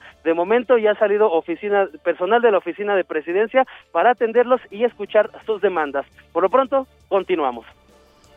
Muchas gracias, Alan. Estamos al pendiente, buen día. Y ahora vamos con Augusto Tempa, al sur de la ciudad. ¿Qué tal, Augusto? Sergio Lupita, muy buenos días. Así es, nos encontramos en el Periférico Sur. Tenemos algo de carga vehicular en el tramo que comprende Viaducto Tlalpan hasta Boulevard Gran Sur. Esto es para quienes buscan trasladarse hacia la zona de insurgentes.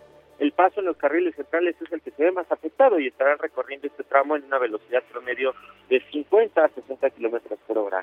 En sentido contrario, el avance es bastante fluido con dirección hacia la zona de Xochimilco, tanto en carriles centrales como en los laterales. Hay que manejar con mucha precaución y sobre todo respetar el límite de velocidad del periférico, los carriles centrales, el límite es de 80 kilómetros por hora. Sergio Lupita, el reporte. Gracias, Augusto. Muy buenos días. Y vámonos al metro cuando son las 8 con 21. Reporte Metro con Palmira Silva. Palmira, ¿qué nos tienes? Adelante, buenos días. Hola, muy buenos días, Sergio. Lupita, un saludo a su auditorio. En estos momentos se registra afluencia alta en la red y un intervalo aproximado de paso entre trenes de 4 minutos en las líneas 1, 3, 7, 12 y B y de 5 minutos en las líneas 2 y A. Para un viaje más ameno, les pedimos que al llegar el tren al, al andén permitan la salida de personas antes de entrar al vagón. Esta es la información por el momento. Que tengan un excelente inicio de semana. Eh, Palmira Silva, gracias. Hasta luego. Son las 8 de la mañana, 8 de la mañana con 22 minutos. Y bueno, pues vamos con más información. Eh, ya nuestro equipo de producción está preparando.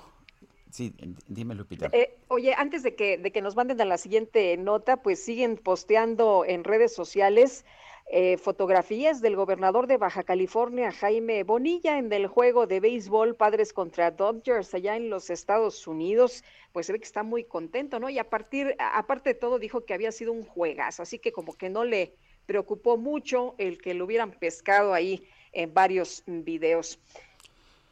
Bueno, son las 8 con 23 minutos. Guadalupe Juárez y Sergio Sarmiento estamos en el Heraldo Radio. Le recuerdo nuestro número de WhatsApp para que nos mande usted mensajes.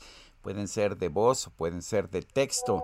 Es el 55 20 10 96 47. Repito, el teléfono para WhatsApp es el 55 20 10 96 47. Siempre estamos pues dispuestos a escuchar sus opiniones, sus críticas, por supuesto, todas ellas nos ayudan a ser mejores, también sus felicitaciones, ¿por qué no? Tanto a Guadalupe Juárez y un servidor como a todo el equipo que pues todos los días está aquí trabajando para usted. Regresamos en un momento más.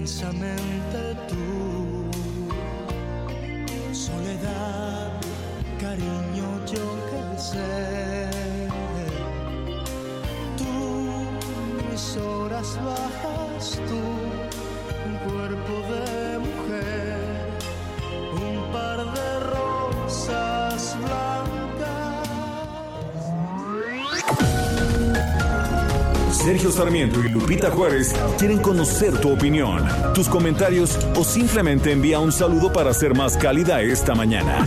Envía tus mensajes al WhatsApp 5520 109647. Heraldo Radio. La HCL se comparte, se ve y ahora también se escucha.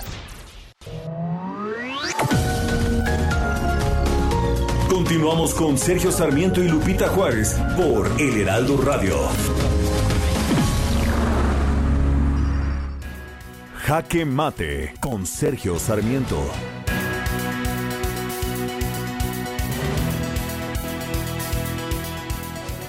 El ministro presidente de la Suprema Corte, Arturo Saldívar, no ha, no ha hecho todavía declaraciones acerca del intento de la, del Senado por ampliar su mandato en dos años.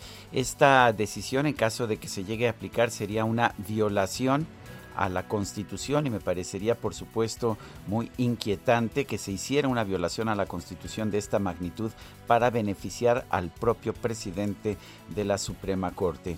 Quiero pensar que el ministro Saldívar ha decidido no hacer declaraciones en este sentido porque pues el tema se está discutiendo todavía en el Congreso, falta que pase la iniciativa a la Cámara de Diputados y creo que sí es incorrecto que la Suprema Corte haga comentarios acerca de iniciativas de ley que están siendo discutidas en el Congreso y que tarde o temprano van a llegar a la mesa de la propia Suprema Corte de Justicia. Lo que ha dicho el Consejo de la Judicatura, que es una institución que también preside el presidente de la Corte, es que esta institución no pidió esta enmienda y que no es parte de las reformas que consideran necesarias para tener un mejor funcionamiento mm, de la Corte. Arturo Saldívar en cuando menos dos ocasiones en el pasado se ha pronunciado claramente en contra de ampliaciones de mandato. Lo hizo en el caso de Jaime Bonilla, el gobernador de Baja California, pero también en el caso de la ampliación del mandato de los magistrados del Tribunal Electoral. Yo espero que el ministro Saldívar mantenga esta congruencia y por supuesto en su debido momento rechace la pretensión de ampliar su mandato de manera inconstitucional. Yo soy Sergio Sarmiento y lo invito a reflexionar.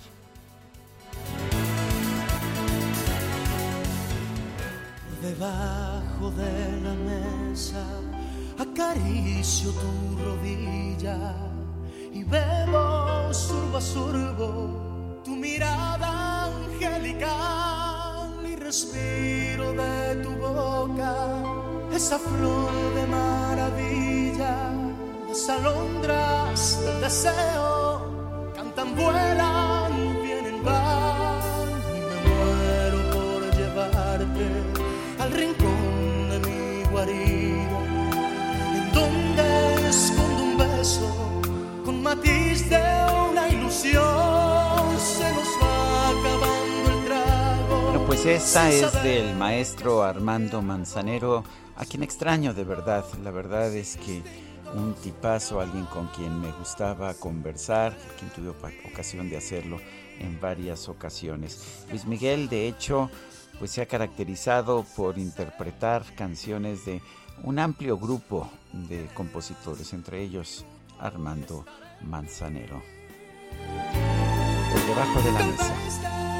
Fundirías esta hoguera de mi sangre y vivirías aquí. Y bueno, pues no todo el mundo está de acuerdo, ¿verdad, Lupita? Pues no, Sergio, y es lo bonito, ¿no? Que pues cada quien pueda escoger la música que quiera, que disfrute. Como una persona del auditorio nos dice, buen día, no es que no me guste el sol, pero eh, prefiero a Roberto Carlos. Saludos, Rocío. Bueno, Roberto Carlos también del 19 de abril. Él, ah, de hecho, eh, nació allá en Brasil el 19 de abril de 1941. Había varios, ¿no? Había varias posibilidades, pero pues finalmente la decisión fue contundente. Yo quiero ser el sol que entra y da sobre tu cama. Pero ya sabes, DJ Kike siempre es muy democrático y pues nos ofrece Tiene para todos, tiene para todos.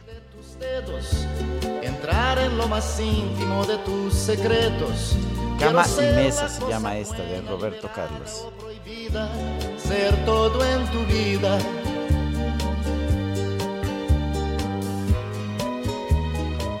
Todo lo que me quieras dar, quiero que me lo des. Yo te doy todo lo que un hombre entrega a una mujer. Y más allá de ese cariño que siempre me das. Son las 8 de la mañana con 35 minutos, 8 con 35. Adelante, Lupita. Oye, pues eh, hay más sobre la mañanera y dice el presidente, yo entiendo que no es inconstitucional, ¿eh? dice, no es inconstitucional, a pesar de que todo el mundo lo ha dicho, al contrario, bueno, pues ahí está la postura del señor presidente y esto sobre la ampliación del mandato de Arturo Saldívar como ministro presidente de la Suprema Corte. Dice que hay que aprovechar esta oportunidad porque no se va a volver a presentar.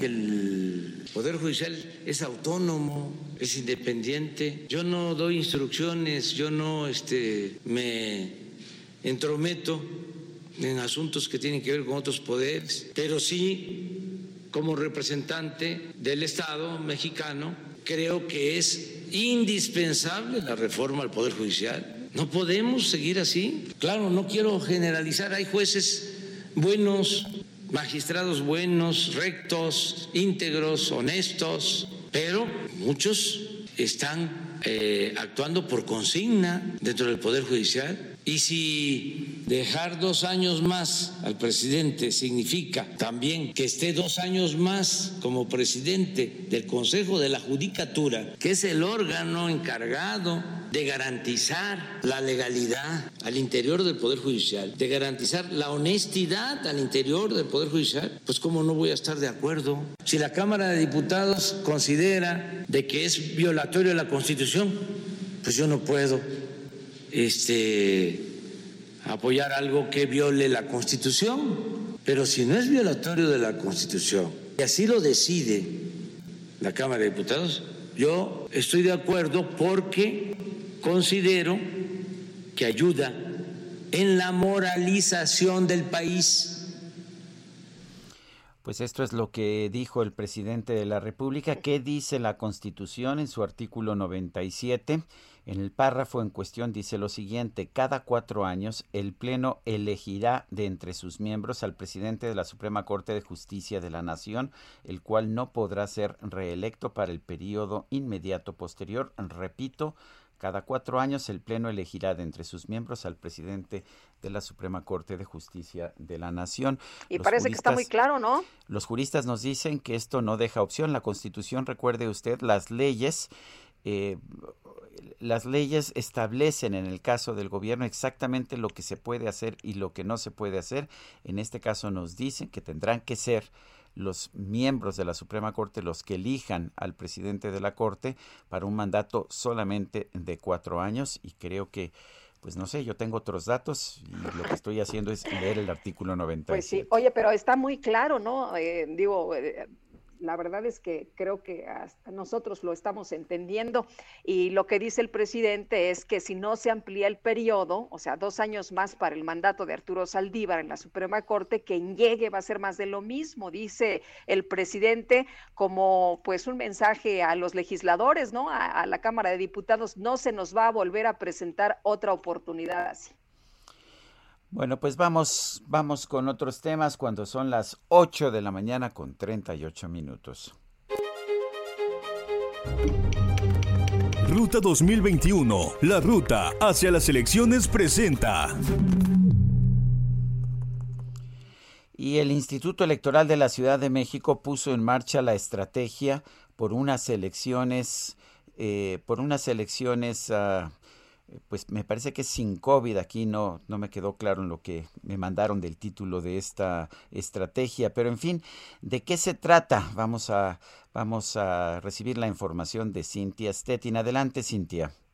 ¿Qué tal, Sergio? Muy buenos días a ti y al auditorio. Pues el reto de las autoridades electorales para los comicios del 6 de junio, pues será vencer el abstencionismo por ello, el Instituto Electoral de la Ciudad de México puso en marcha la estrategia por unas elecciones sin COVID que busca convencer y generar ánimo en tres millones nueve mil ciudadanos para que acudan a emitir su voto. Eh, comentarte pues que esta cifra representa apenas el 41% de la actual lista nominal de la Ciudad de México, que equivale a alrededor de siete millones cuatro mil eh, capitalinos.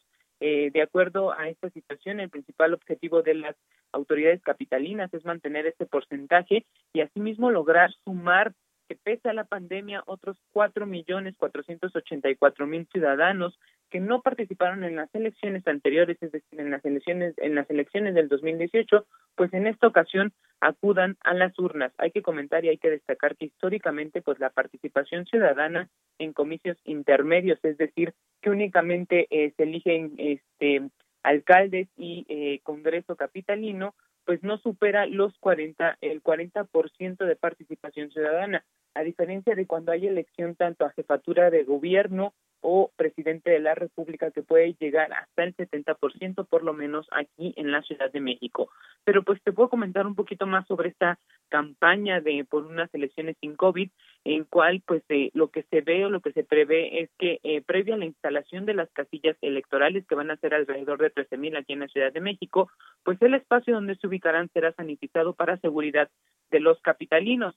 Eh, posteriormente en el proceso de votación, pues al ingresar a la casilla se les colocará a los, a los ciudadanos, a quienes vayan a emitir su voto, gel antibacterial, incluso se les proporcionará una eh, toalla desinfectante para limpiar las superficies con las que tendrán contacto, principalmente el marcador, aunque la regla y aunque la, eh, pues más bien la recomendación de las autoridades sanitarias y electorales es que las personas lleven su propio marcador. También comentarte que otra de las medidas es que si un adulto acude con menores de edad, estos eh, los menores deberán portar cubrebocas obligatoriamente. Estas son algunas de las medidas pues que el Instituto Electoral ha implementado justo para evitar la propagación y el contagio del COVID-19 en los próximos comicios del 6 de junio. Bueno, pues gracias Cintia por esta información. Seguimos pendientes, muy buenos días. Buenos días. Y tras el arranque de las campañas electorales, el candidato de Morena a la alcaldía de Gustavo Amadero, Francisco Chiguil, señaló que va a continuar trabajando para la gente. Y Francisco, ¿qué tal? Muy buenos días. Muy buenos días. Para servirle. Muchas gracias. Gracias, eh, Francisco. Cuéntenos, ¿cómo le está yendo en esta campaña? Pues nosotros estamos realizando una campaña, como siempre, visitando casa por casa, reuniéndonos con diversos sectores de nuestra alcaldía, empresarios, locatarios. Eh, principalmente hemos estado visitando a los vecinos en las distintas colonias de nuestra demarcación. Para nosotros es fundamental que primero que nos conozcan, nos conoce mucha gente ya, hemos participado en otros procesos y nuestra campaña es casa por casa como siempre, presentando nuestras propuestas y creo que vamos avanzando muy bien. Eh, Francisco, eh, ¿ya fue jefe delegacional? ¿Ahorita está con, con licencia por la alcaldía? Sí, nosotros este acordamos solicitar la licencia para no no este para evitar que se pudieran también interpretar que estamos utilizando algún recurso público para la campaña. Para nosotros es importante que la gente tenga certeza de que el uso de los recursos públicos se deja de utilizar en las campañas y queremos hacer una campaña muy austera, sin mucho gasto, de pinta de bardas, de todo lo que antes se hacía, de poner espectaculares. Más bien le estamos apostando en primer lugar, eh, le estamos apostando a informar de todo lo que hicimos en nuestra ah, alcaldía en estos meses y con un año de pandemia hemos mejorado muchas escuelas, tuvimos la oportunidad de mejorar las escuelas, las niñas y niños van a regresar a un espacio educativo en mejores condiciones. Hemos mejorado nuestros deportivos, nuestras casas de cultura, concluido obras importantes que se dejaron a media y que tuvimos la oportunidad de poder concluir y estamos en esa información constante y también cómo atendimos la pandemia, la se atendió en los en el periodo que tuvimos que casi fue de un poco más de un año y que tuvimos que reorientar recursos para poder mejorar la atención en hospitales y sobre todo nosotros, para nosotros fue importante el que nuestros trabajadores tuvieran protección para poder realizar las, el trabajo en las áreas operativas como de limpia, parques y jardines, porque son, son este, el personal que estuvo trabajando durante todo este tiempo y también una parte importante que estuvo confinada. Entonces hemos estado trabajando casa por casa y pues este tenemos mucho apoyo por parte de la gente. La gente se ha dado cuenta cómo hemos venido trabajando en los últimos eh, años, casi dos años que tuvimos la oportunidad de estar al frente de nuestra demarcación y la propuesta es que le demos continuidad a ese proyecto un poco este, limitado por la pandemia, pero vamos a seguir mejorando nuestros mercados, nuestros parques, casas de cultura. Aquí tenemos 440 escuelas, hemos mejorado con obra mayor 369, estamos mejorando cerca de 40 mercados públicos de nuestra demarcación, hemos mejorado deportivos muy grandes como el Deportivo Los Galeanos, el Deportivo El Charco, inauguramos con la jefa de gobierno el Deportivo Viveros en la zona de Cuautepec. Pensamos que los gobiernos locales debemos de atender eh, lo que corresponde a las necesidades básicas y no desviarnos de ese propósito y mantener la infraestructura en buenas condiciones como lo hemos hecho, como lo hemos Pues, hecho y lo hicimos. Muy bien, pues Francisco Chiguil, estaremos muy atentos de los trabajos de estos planteamientos para, para la gente y a ver qué es lo que dice el próximo 6 de junio. Muchas gracias por platicar Al- con nosotros esta Al mañana. contrario, muchas gracias a ustedes por darnos esta oportunidad de informar eh, para que la comunidad sepa qué es lo que hicimos y qué es lo que estamos proponiendo para este para estos próximos tres años que seguramente vamos a seguir gobernando. Agradezco mucho la oportunidad y muchas gracias a todos. Hasta luego, buenos días. En otros temas, Fernando Borja, analista y consultor político, ha señalado que el tema de la resolución del INE contra Félix Salgado Macedonio está dejando de ser jurídico, se está volviendo un tema político, quizás era inevitable. Tenemos en la línea telefónica el propio Fernando Borja, analista y consultor político. Fernando, ¿cómo estás? Buenos días. ¿Qué tal, Sergio? Muy buenos días, muy buenos días, Lupita. Hola, ¿qué tal Fernando? Buen día. A ver, lógicamente esto es político, eh, era político, eh, parece que, que, nadie le está prestando atención a, a, los temas realmente jurídicos, esto se está utilizando pues para promover la campaña del propio Félix Salgado y de Morena, pero cuéntanos cómo lo estás viendo tú. Yo estoy viendo que es, es un tema político desde 2006, es decir, la estrategia de conquista del poder de López Obrador y su grupo fue desde siempre sembrar desconfianza entre las instituciones y claro está, gracias a eso, eh, valerse del descontento y conquistar el poder, pero siempre desde, desde, desde aquí discutida elección de 2006, en 2009, 2012 y todas las demás elecciones siempre ha sido una estrategia generar desconfianza ante las autoridades electorales y en mi opinión ese debió haber sido primero un tema de posicionamiento y un tema para, para corregir, pero lamentablemente los partidos políticos no atendieron esto, que, que terminaron haciendo leyes electorales que se hicieron para apaciguar a López Obrador, mientras ellos mismos se repartían cada vez más privilegios fueron muy impopulares las reformas de 2007 y 2013. ¿Por qué? Porque generaron una fórmula de financiamiento público eh, que le daba a los partidos recursos. ¿Y eso qué significa? Hay desconfianza y esta desconfianza no se corrige, no se ataja. Y naturalmente, bajo esta premisa, todo este ambiente de descontento eh, fue creciendo, detonó en 2018 y lo único que está haciendo López Obrador una vez que está en el poder, ojo, estaba diciendo la estrategia de conquista, pero una vez en el poder, están haciendo lo que hacen otros regímenes populistas a lo largo del mundo.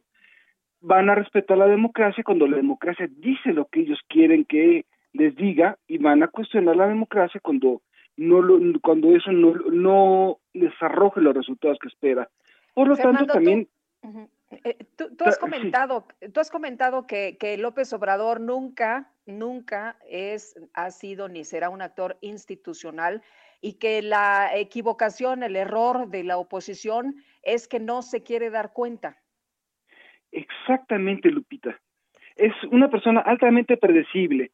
Su discurso desde 2000, desde 1998 ha sido de confrontación al sistema, ha construido un personaje altamente creíble por ese discurso a la hora de eh, hablar de los pobres, enarbolar símbolos, su apariencia personal es, es en sí mismo una declaración política y lamentablemente la oposición cree que está loco o cree, cree que es tonto y alguna vez George Orwell hizo un ensayo en donde decía que el peor error es cree que lo que el enemigo o el contrario es tonto, está loco o es pervertido. ¿Por qué? Porque lo haces impredecible si crees que la otra persona hace las cosas que hace porque está mal, no son capaces de entender no solamente el éxito del opositor, sino la incapacidad de la oposición para entender ese discurso y atajarlo.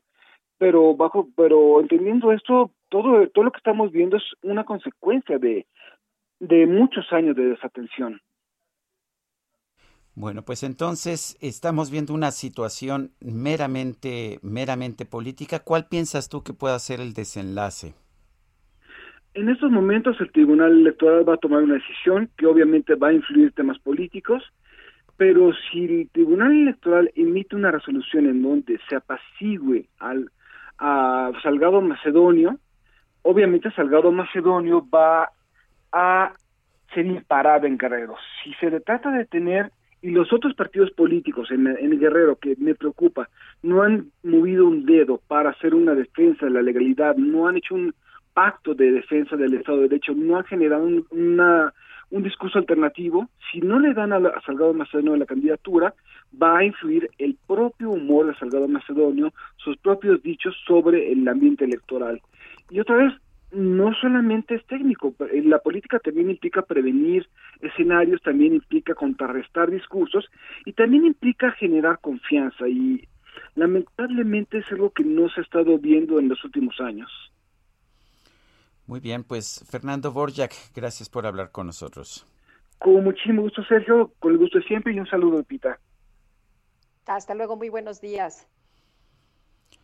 Bueno, y Lorenzo Córdoba dice, ha, declarado que pues independientemente de lo que ocurra, el Instituto Nacional Electoral seguirá aplicando la ley. Esto lo dice el consejero presidente del Instituto Nacional Electoral. Dice que a pesar de los posicionamientos estridentes en que puedan incurrir los partidos y las personas que ocupan las candidaturas, pues lo que hará el INE es que seguirá avanzando en la organización de los comicios y la preparación de todas las medidas de seguridad que hagan de este proceso electoral un ejercicio democrático libre y de interferencias libre de interferencias indebidas y libre de contagios. Son las 8 de la mañana con 53 minutos.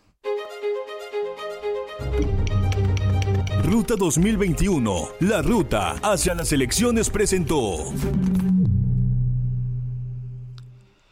Son las ocho con tres Dentro de unos minutos, a las nueve en punto, nuestra compañera Adela Micha regresa a la pantalla de televisión, sí, y lo va a hacer en el Heraldo Televisión va a estar transmitiendo a través del canal 10.1 de televisión abierta, el, uh, el 10 de ICE, 10 de Axtel, 10 en Total Play, 161 de Sky a nivel nacional a través de El Heraldo Televisión. Su programa me lo dijo Adela, un programa clásico, regresa a la pantalla, estará transmitiendo de 9 de la mañana a las 12 del mediodía y bueno, pues la verdad me da me da mucho gusto que nuestra compañera Adela Micha esté de regreso a la televisión con Me lo dijo Adela, una producción del Heraldo Media Group. Y bueno, pues, eh, pues estaremos al pendiente, ¿te parece? Nosotros estaremos muy atentos, mucho la, éxito. La primera hora no podemos verlo porque estamos al aire, pero, después... nos conectamos, claro que sí. Oye, y además, mucho trabajo, ¿eh? Han estado preparando, bueno, durísimos, durísimas jornadas para presentar a la gente un programa de calidad como siempre, así que estamos seguros que les va a ir muy bien. Son las 8 con 54 minutos. Nuestro número de WhatsApp 55 20 10 96 47. Regresamos. Tu boca, esa flor de maravilla, las alondras del deseo cantan, vuelan, vienen, van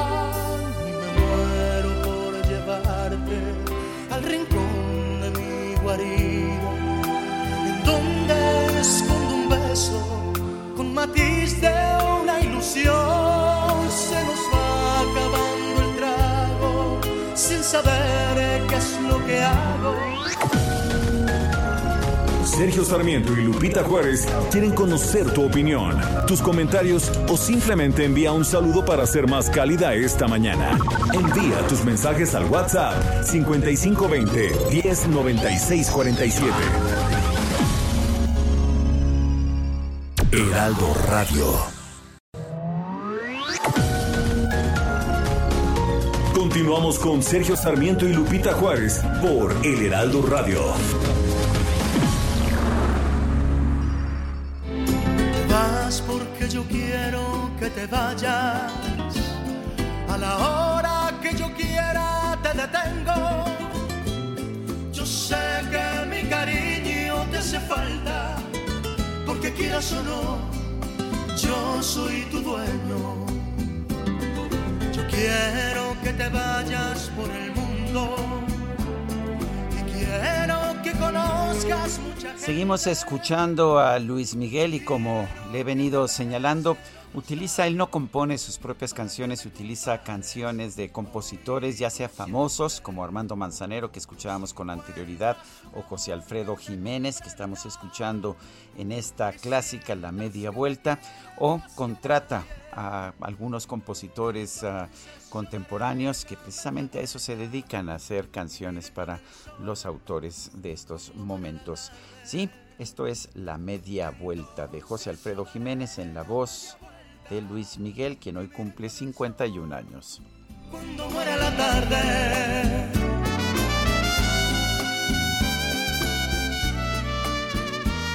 Quizás los tradicionalistas de la canción ranchera se molesten con esta interpretación, Guadalupe, pero a mí me gusta. Pues no eres el único, ¿eh? No eres el único de este tipo de, de álbumes. Vendió Luis Miguel un montón y la verdad fueron muy, muy exitosos.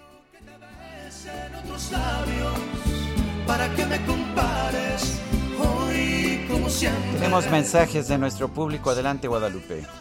Bueno, y oye, y decían que gracias a Luismi, pues eh, podíamos conocer este tipo de canciones y este tipo de autores, ¿no? Así que gracias, Luismi. Oye, nos dice una persona, hola chicos, soy Arturo desde Tlanepantla, Estado de México. Hoy solo los saludo y les deseo tengan un buen lunes, una buena semana, sean felices aún con esta gente que gobierna. Dice otra persona, es vergonzosa la actitud del magistrado Arturo Saldívar, es inadmisible que entre al juego de AMLO.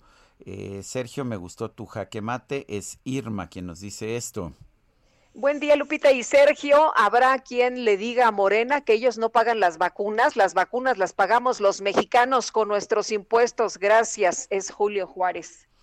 Algunas escuelas de Chiapas regresaron hoy a clases presenciales. Sin embargo, a pesar del inicio de la vacunación, muchos maestros, eh, pues muchos maestros todavía no se sienten seguros. Vamos a conversar con José Luis Escobar Pérez, miembro del Comité Ejecutivo de la Sección 7 de la CENTE, la Coordinadora Nacional de Trabajadores de la Educación en Chiapas. Eh, maestro Escobar Pérez, ¿cómo está? Buenos días. ¿Qué tal? Buenos días, Sergio. Buenos días, Guadalupe Juárez. Eh, Hola, ¿qué tal? Buenos días. Maestro, cuéntenos, eh, ¿se está regresando a clases en Chiapas? Primera pregunta. Segunda, ¿cómo están viendo ustedes esta situación? ¿Qué tan seguros se sienten? Primero decirte que los maestros que militamos en la sección 7, que eh, tiene aproximadamente 60 mil militantes, con seguridad te puedo decir que ninguno de ellos ha regresado a clases tenemos un posicionamiento categórico de nuestra Asamblea Estatal permanente en la que decimos no nos llegamos al regreso a clases presenciales siempre y cuando el gobierno haya superado las condiciones deplorables de infraestructura y sanidad que en un año o más de pandemia no ha modificado un solo ápice. Las escuelas en Chiapas, a pesar de que estamos somos ricos en, en, mantos acuíferos, en ríos, y las escuelas en Chiapas eh, carecen de agua entubada, ya no digamos potable. Pero también la infraestructura es deplorable. Eh, no se puede comparar las condiciones de infraestructura de las escuelas del sur, por ejemplo, con las escuelas del norte, ni siquiera con las del centro. Y eso no ha sido atendido en lo mínimo. No, no, ni siquiera hemos tenido cursos eh, los maestros para poder atender una emergencia en tiempos de pandemia con los niños, no hay lavamanos. Tú puedes venir a hacer un, estudio en cualquier escuela del centro, de capital de Chiapas, y te encontrarás que, que adolecemos de, de, agua potable, de lavamanos, de jabón, de gel antibacterial, de termómetros, de cubrebocas. Bueno, es decir, de todo. Quieren ellos un regreso a clases presenciales ya, pero sin modificar un ápice las condiciones deplorables de sanidad. Profesor, entonces, si no hay las, si no existen las condiciones, ¿por qué insisten en el regreso a clases? Bueno, hay ante todo, así lo podemos ver, un interés primero económico y luego político, sobre todo electoral en estos momentos. Quieren hacer creer que el, el COVID ya ha pasado a la historia con casi 300 mil muertos en México y con más de 2 millones de contagios y bueno, nosotros vemos con preocupación ese interés del gobierno a un regreso a clases en esas condiciones. Eh, si tal vez algunas escuelas hayan regresado a clases, pero esos no no son de la de la CENTE Chiapas, son de la aquí hay dos secciones, la sección 40 que es los son los maestros del estado que son aproximadamente 15 mil, pero pero que la mayoría de ellos también militan con nosotros. Bueno, entonces es falso lo que se está diciendo de que se está regresando a clases, simplemente ustedes no, no lo están aceptando. ¿Qué, qué condiciones tendría que haber para eso? Mira, primero decirte que nosotros eh, comprendemos y entendemos que la vacuna por sí sola no inmuniza del COVID, ni a los maestros ni a la sociedad, pero que es un primer paso, está bien, eh, lo saludamos esa, es, esa, esa implementación de la vacuna a los maestros, pero no basta solamente vacunar a los maestros, tienen que vacunar a los padres de familia, a la sociedad en general, pero sobre todo tienen que modificar esas condiciones que te digo, deplorables de infraestructura y de sanidad que existen en nuestras escuelas mexicanas. Tuvieron un año y no lo hicieron, no han invertido un solo peso. sí han invertido millones de pesos en el circo electoral, millones de pesos en megaproyectos en Chiapas como el tren de la, de la muerte, pero no en las escuelas, es una realidad. Eh, profesor, ¿qué piensa usted, por ejemplo, de las clases allá que empezaron en Campeche? Bueno, eh, es una necesidad pues del, del gobierno eh, reaperturar las escuelas. Eh, cada estado tiene diferentes condiciones. En Chiapas decimos que tenemos un semáforo verde desde antes de la de la de las vacaciones, pero que es un semáforo sandía porque eh, los los contagios se siguen dando, los muertos se siguen dando, las cifras oficiales distan mucho de las cifras reales eh, de aquellos que mueren en sus casas o se enferman en sus casas. Y bueno, esa es una realidad, pero nosotros como Chiapas, de- desde que te puedo hablar, categóricamente decimos, no volvemos a clases presenciales en tanto no se superen esas condiciones que exigimos y que el gobierno no ha hecho en lo mínimo, en lo mínimo, nada para superarlas. O sea, están verdes por fuera y rojos por dentro. Así es. Muy Tal bien. como es casi todo. Pues, profesor, le agradecemos que haya platicado con nosotros esta mañana. Muy Al contrario, días. gracias por el espacio. Hasta luego. Es José Luis Escobar Pérez, miembro del Comité Ejecutivo de la Sección 7 de la Coordinadora Nacional de Trabajadores de la Educación allá en Chiapas. Y el regreso a clases presenciales en la Ciudad de México en agosto lo determinará la Secretaría de Educación Pública. Esto es lo que señala la jefa de gobierno de la Ciudad de México, Claudia Sheinbaum. Jorge Almaquio nos tiene la información. Adelante. Hola, ¿qué tal? Sergio Lupita, amigos. Así es, luego de que este sábado anunció que el regreso a clases presenciales sería en agosto, la jefa de gobierno Claudia Sheinbaum aclaró que la Secretaría de Educación Pública tendrá la última palabra en este tema y la administración local estará en total coordinación. En su cuenta de Twitter, Sheinbaum Pardo explicó que se busca garantizar la seguridad total en esta época de pandemia. También informó que en mayo iniciará una gran cruzada de mantenimiento de las escuelas para el regreso a clases presenciales y comentó que el inicio de la aplicación y comentó que el inicio de la aplicación de la vacuna contra SARS-CoV-2 a los maestros se dará en la semana del 19 del mismo mes. Todos queremos regresar a clases presenciales de forma segura lo más pronto posible. Esperemos el avance del programa de vacunación, las indicaciones de la Secretaría de Salud y la SED. Como siempre estaremos para apoyar e informar del regreso a clases presenciales, puntualizó. También expuso que trabajarán para que los planteles educativos de la capital del país estén listos completamente. Desde mayo estaremos apoyando a la SEP junto con las alcaldías de la ciudad y en una gran convocatoria para la limpieza y mantenimiento de las escuelas para tenerlas al 100%, expuso. La mandataria local precisó que para el regreso a clases presenciales deben pasar 15 días después de que el personal educativo esté vacunado. Indicó que a través de la Autoridad Educativa Federal se está en diálogo con el personal de educación básica para determinar las condiciones pertinentes. Señaló que ha sido un año difícil para todos, en especial para las familias con hijos menores y por supuesto para todos los niños, aunque aseguró que, como siempre, juntos saldremos adelante, afirmó Sheinbaum en sus redes sociales. Sergio Lupita, amigos, el reporte que les tengo. Buen día. Jorge Almaquio, muchas gracias. Son las 9 de la mañana con 10 minutos, 9 con 10. Es momento de ir a un resumen de la información más importante de este lunes 19 de abril del 2021. Desde Palacio Nacional, el presidente López Obrador señaló que aún analiza cómo va a presentar a su homólogo de los Estados Unidos, Joe Biden, su propuesta de aplicar el programa Sembrando Vida en Centroamérica.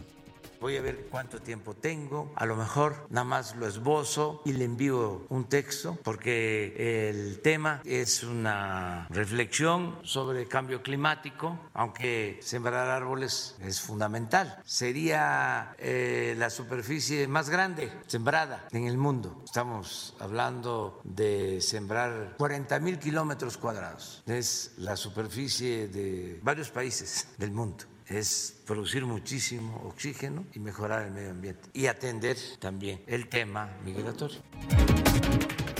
Y por otro lado, el primer mandatario aseguró que la ampliación de la gestión del presidente de la Suprema Corte, Arturo Saldívar, no es, no es inconstitucional y denunció que la oposición ha hecho un escándalo con este tema.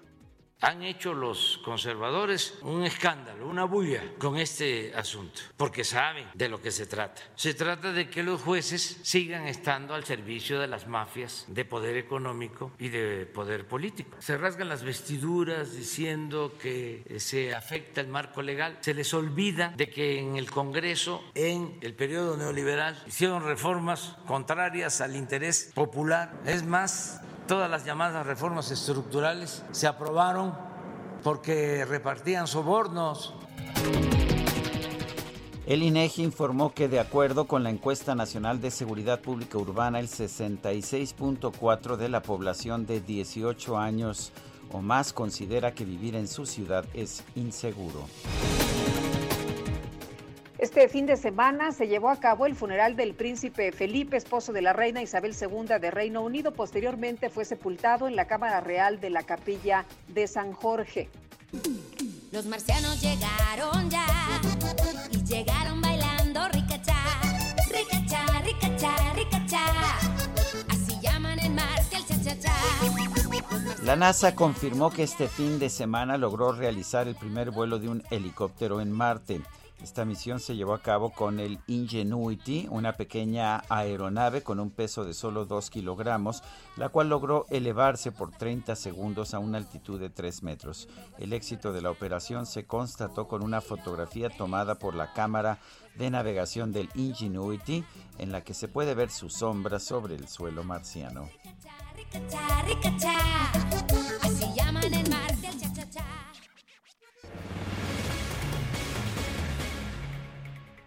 Bueno, y este lunes 19 de abril se estrena otro programa en el Heraldo Televisión. El programa se llama Tiempo de Negocios y lo conduce Darío Celis, que es periodista de negocios, precisamente quien saludamos esta mañana. ¿Cómo estás, Darío? Buenos días.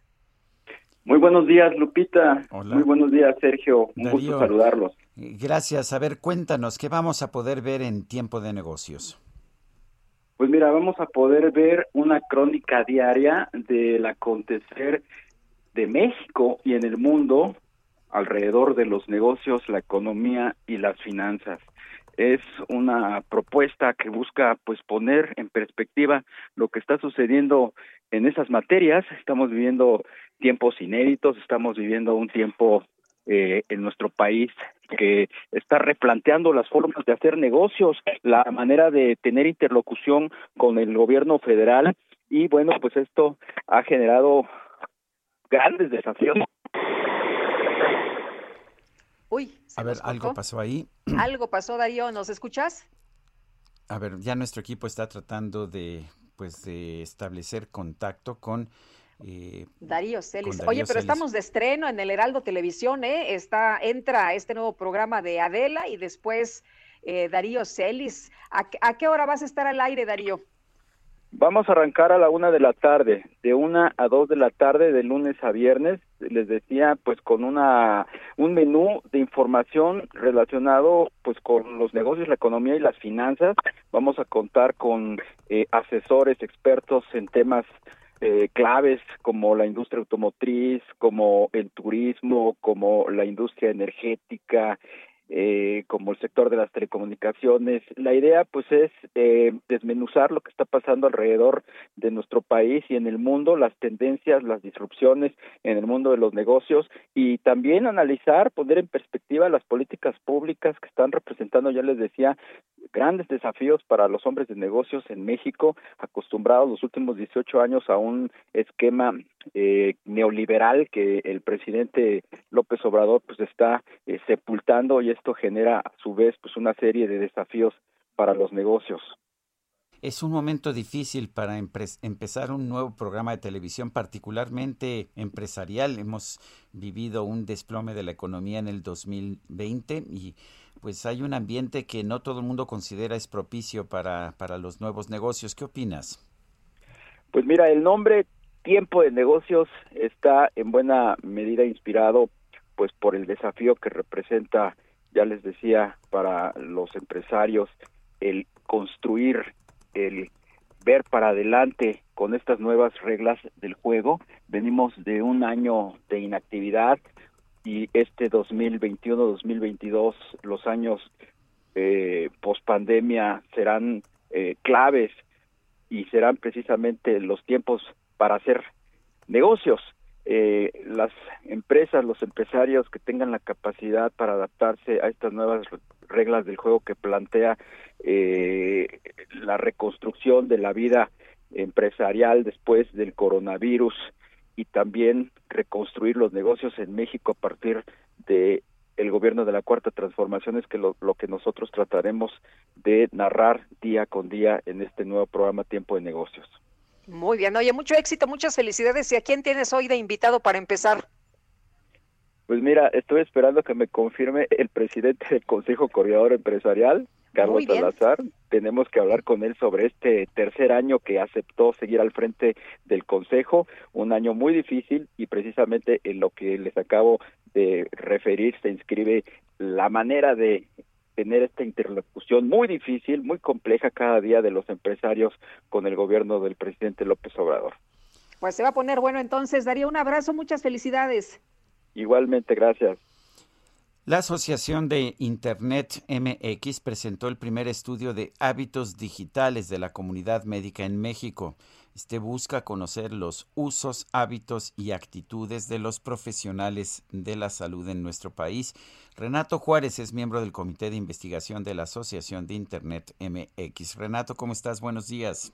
Buenos días, Sergio Lupita. Muchísimas gracias por la invitación. A ver, cuéntanos, cuéntanos sobre este estudio. ¿Qué, qué encontraron ustedes? Eh, mira, eh, encontramos que el 84% de los médicos en el país tienen conexión a Internet. No, parte muy interesante para nosotros era saber si eh, los médicos en, en, México pues ya tenían los medios para adaptar pues prácticamente su, su quehacer eh, profesional a la herramienta y más por eh, los temas de la pandemia. Entonces, encontramos también que en promedio eh, los médicos en México tienen 5.8 aparatos, ¿no? Obviamente teléfono inteligente, computadora, eh, lo que se usa en una oficina. Algo que, algo que nos faltó y, se nos hizo muy interesante es que también eh, poseen asistentes virtuales y que los están utilizando pues tal cual en su práctica diaria, ¿no? Es, es algo bien interesante. Doctores pues prácticamente adaptados a la tecnología.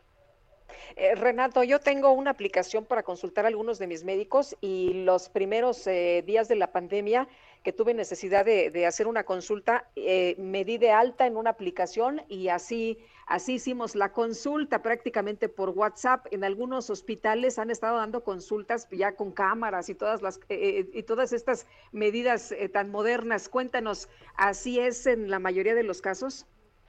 Eh, no en la mayoría, pero sí estamos hablando de un 60%.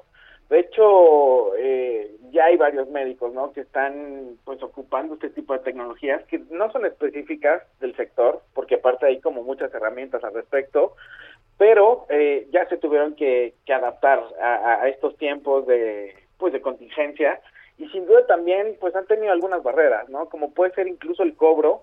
Eh, hay muchos doctores que, pues, sin duda no no tienen pues como esa facilidad no de entender pues las transferencias eh, algunas otras aplicaciones no para poder hacer pues este tipo de operaciones.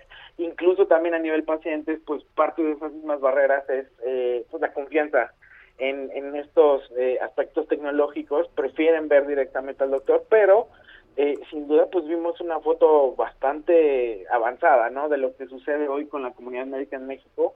Incluso si hablamos de expediente electrónico pues también nos dimos cuenta que eh, varios doctores y varias instituciones ya poseen esta tecnología desafortunadamente no es una tecnología homologada porque pues cada quien tiene un desarrollo hecho a la medida y bueno esto causa problemas eh, pues evidentemente de compatibilidad, ¿no? Lo mismo pasa con temas de receta electrónica, ¿no? Hay eh, tres de cada diez doctores en, en, el país ya emiten eh, recetas electrónicas, sin embargo, eh, pues también parte de, las barreras con las que se encuentran tanto doctores como pacientes como instituciones, pues tiene que ver directamente con esta opción de tecnología. Es decir, eh, si un doctor emite una receta electrónica, eh, y a la mera hora la farmacia en donde uno va a conseguir los medicamentos eh, no la acepta porque requiere el comprobante físico, pues bueno, ahí ya tenemos una barrera, ¿no? Y lo mismo puede pasar con el paciente. Eh, a la mera hora el doctor puede emitir la receta electrónica, pero el paciente no se siente seguro si no tiene el papel en sus manos. Entonces, pues bueno, esto es parte, ¿no? De, todo lo que estuvimos eh, investigando respecto a la comunidad médica y la herramienta. Ah, efectivamente, hay una situación en la que para ciertos medicamentos que van desde pues antibióticos a ansiolíticos, eh, sí se necesita una receta física. ¿Cómo se está haciendo? Sí, mira, esto es parte de lo que hacemos dentro del Comité de Salud, dentro de la sección de Internet. Es parte de, eh, pues, traer soluciones a la mesa, ¿no? Tanto eh, iniciativa privada, gobierno, incluso profesionales de la salud, pues estamos viendo este tipo de soluciones y, y, parte de parte de lo que nosotros trabajamos en estas mesas tiene que ver directamente con eh, pues cabildear de alguna u otra manera constituciones para que esto se pueda hacer realidad, ¿no? En, en un menor tiempo. Bueno, pues yo quiero, yo quiero agradecerte, Renato Juárez, miembro del Comité de Investigación de la Asociación de Internet MX, el haber conversado con nosotros. Muchísimas gracias, Sergio Lupita. Un saludo. Buenos días. Hasta luego. Bueno, en otras cosas, familiares de los hermanos Santiago y Arturo Aguilera Montiel, quienes están desaparecidos desde el pasado 15 de abril, marcharon este domingo desde la Glorieta de la Minerva hasta Casa Jalisco para pedir la intervención del gobernador. Y Mayeli Mariscal, te escuchamos. Buenos días. Hola, ¿qué tal? Lupita, Sergio, a todo el auditorio. Muy buenos días. Pues así es, eh, los familiares y amigos de Santiago y Arturo Aguilera eh, Montiel salieron este domingo a pedir la intervención del gobernador Enrique Alfaro Ramírez y por supuesto de las autoridades también de la Fiscalía para que agilicen las investigaciones y se conozca el paradero de estos dos jóvenes.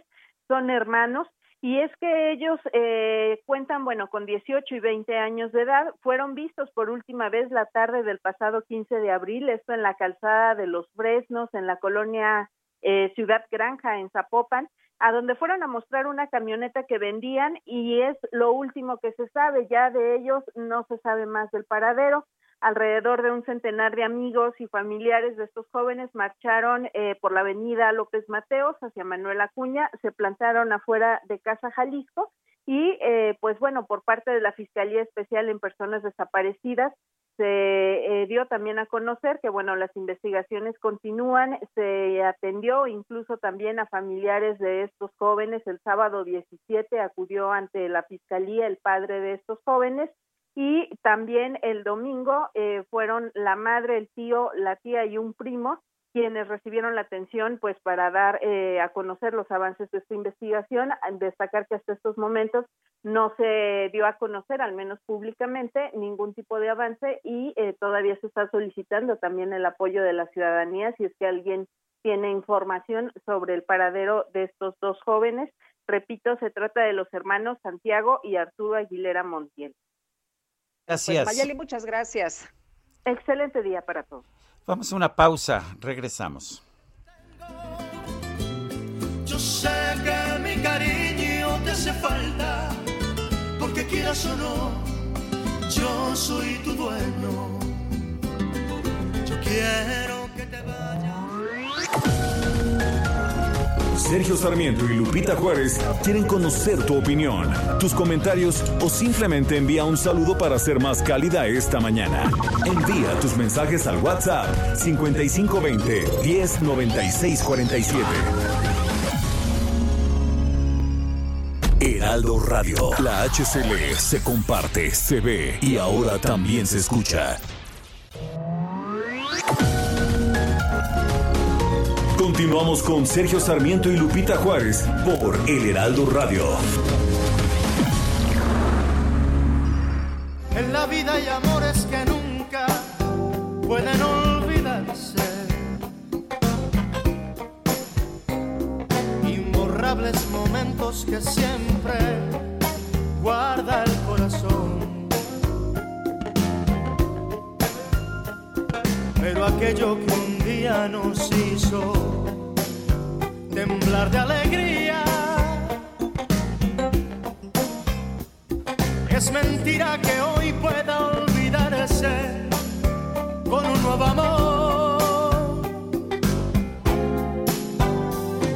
He besado otras bocas. Este, ¿Qué tal este bolerito de Julio Gutiérrez en la voz de Luis Miguel?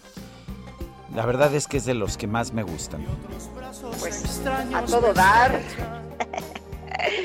Estamos Ay, escuchando ay. a Luis Miguel para festejar sus 51 años. ¿Qué quedamos, qué quedamos que íbamos a escuchar mañana?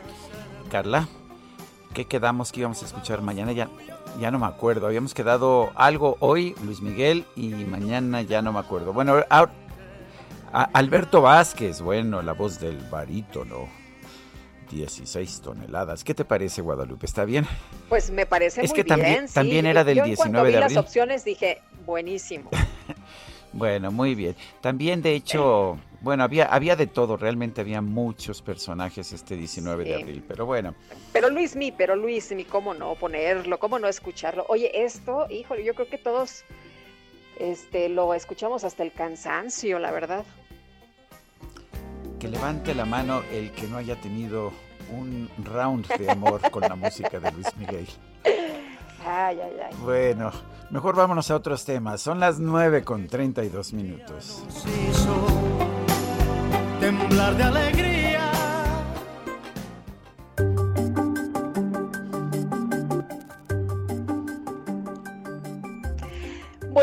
Y vámonos con Mariano Riva Palacio. Será un reto recuperar la salud mental después del COVID-19, es lo que dicen expertos. Y Mariano, cuéntanos, buenos días.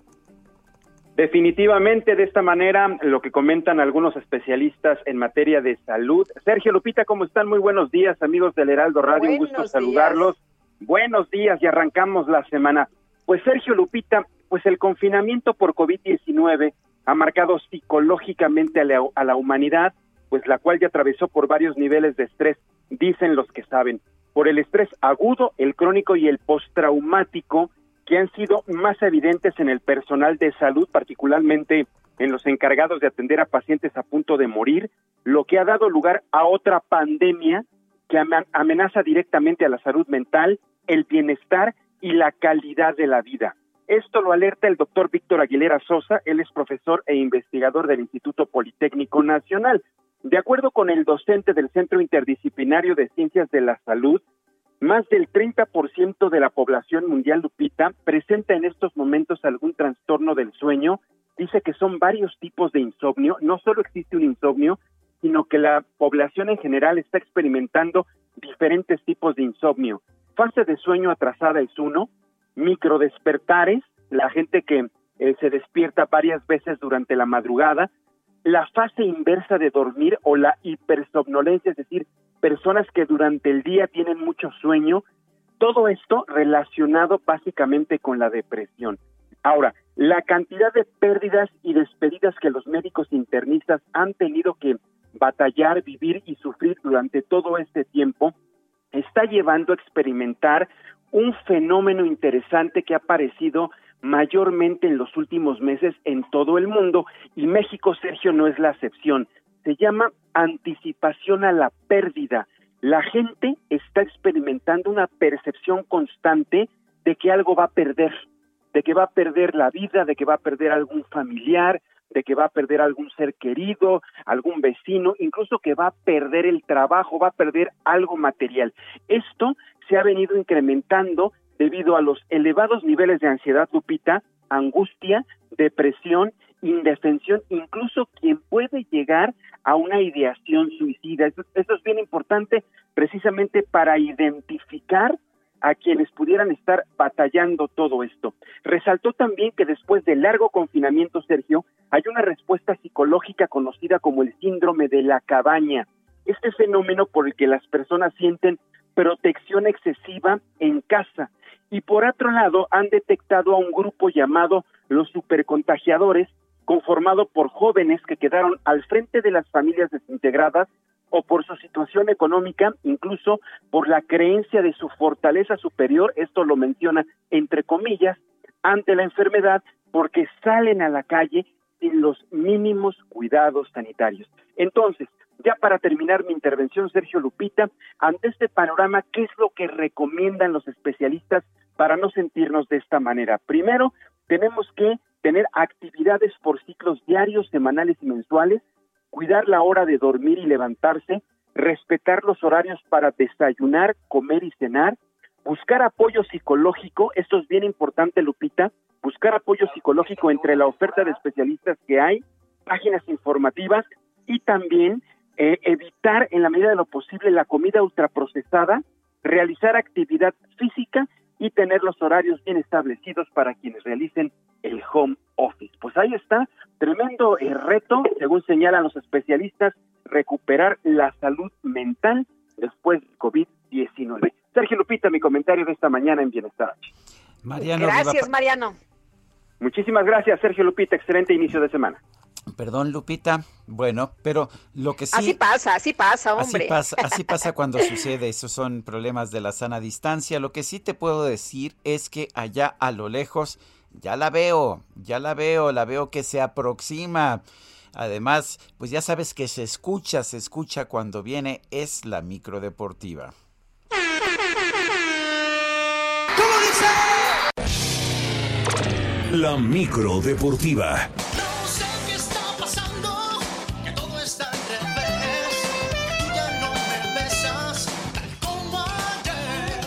Resultó que el cacharpo de la micro también es Luis Migue- Miguelero. También es fan del sol, qué barbaridad. Ah. Todo el mundo. Todo el mundo asoleándose esta mañana. Julio Romero, ¿cómo estás? ¿Qué nos Muy traes? bien, muy bien, Sergio Lupita, amigos del auditorio, efectivamente quedaron, quedaron, quedaron todos impactados con esta Luis Miguel. Bueno, qué cosa. Pues vamos arrancando la semana con información deportiva y nos vamos con que 12 equipos, los 12 equipos más importantes prácticamente le declararon la guerra a la UEFA al anunciar de manera oficial el lanzamiento de la Superliga, un evento que se estará empalmando con la Champions League a partir del próximo mes de agosto. Real Madrid, Milán, Barcelona, Arsenal, Atlético de Madrid, Chelsea, Inter, Juventus, Liverpool, Manchester City, Manchester United y Tottenham presentaron un comunicado informando de este certamen que aún no tiene calendario definido. Florentino Pérez del Real Madrid será el presidente y Andrea Angeli de Juventus el vicepresidente. El objetivo será generar recursos económicos suplementarios para toda la pirámide del fútbol. La UEFA, por su parte, ha prometido severas medidas contra estos clubes y sus jugadores, así es que prácticamente la guerra está declarada con la presentación de esta de esta competencia, de esta de esta liga. Pues así es que eh, vamos a ver qué es lo que pasa, porque los equipos sí son muy poderosos, tienen mucho dinero y la UEFA pues eh, quiere quiere sancionarlos a ver qué es lo que sucede. Mientras tanto en el balompié local fecha 15 del torneo Guardianes, resultados completos, Necaxa empató sin goles con Querétaro, Mazatlán también 0 por 0 con el Atlas, el Puebla le pegó 4 por 1 al San Luis, las Chivas 2 por 0 a los Cholos de Tijuana, América Cruz Azul empataron a 1 en la cancha del Estadio Azteca en duelo de líderes y en el llamado clásico joven. Con este resultado los celestes continúan como líderes generales por delante de las Águilas. Por lo pronto, el timonel del conjunto americanista Santiago Solari desconoce si este par de equipos saldrán campeones en la liguilla.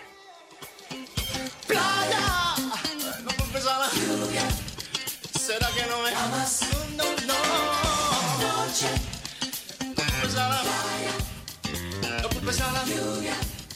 ¿Será que no me amas?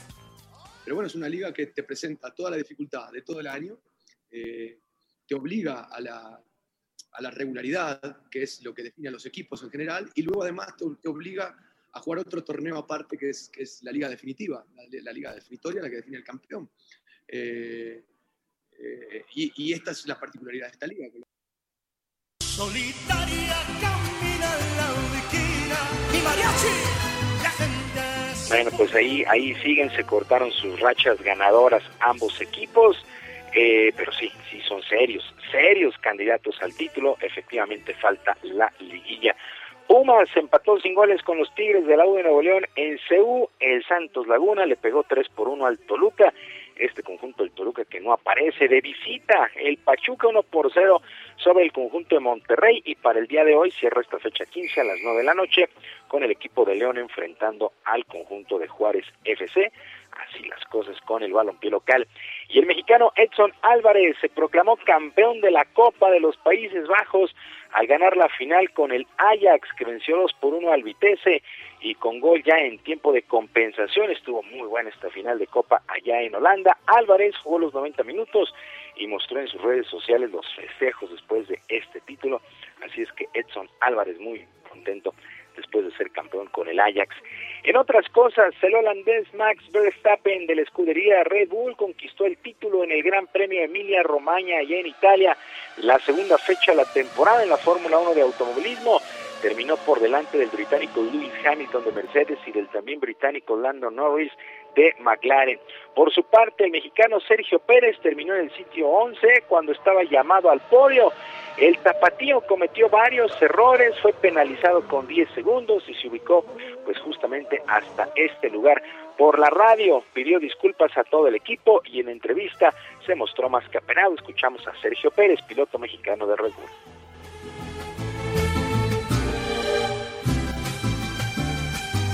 Mi mariachi.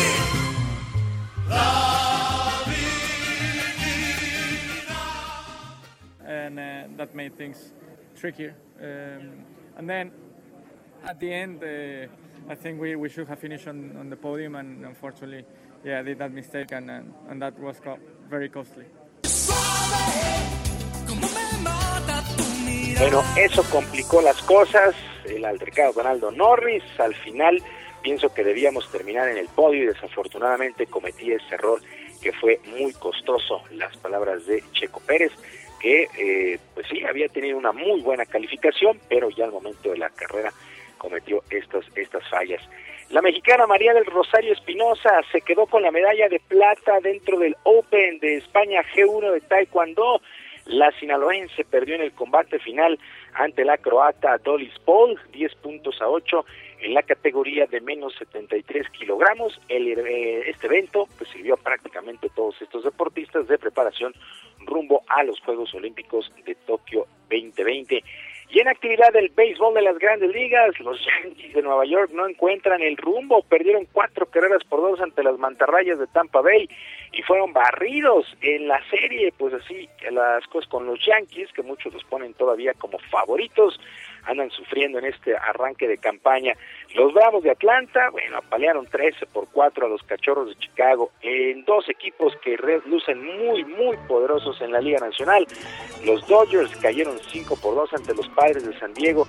Los Piratas de Pittsburgh 6 por 5 sobre los Cerveceros de Milwaukee, mientras que los Rangers de Texas en un juegazo vencieron una carrera por cero a los Orioles de Baltimore en 10 entradas. El mexicano Ramón Urias se fue de 3-2 con este equipo de los Orioles de Baltimore, mientras que el pitcher mexicano Giovanni Gallegos tuvo actividad en labor de relevo, una entrada, dos hits, dos ponches para los Cardenales de San Luis, que fueron blanqueados dos carreras por cero por los Phillies de Filadelfia. Así es que continúa la temporada allá en el béisbol de las grandes ligas con buena participación de peloteros mexicanos.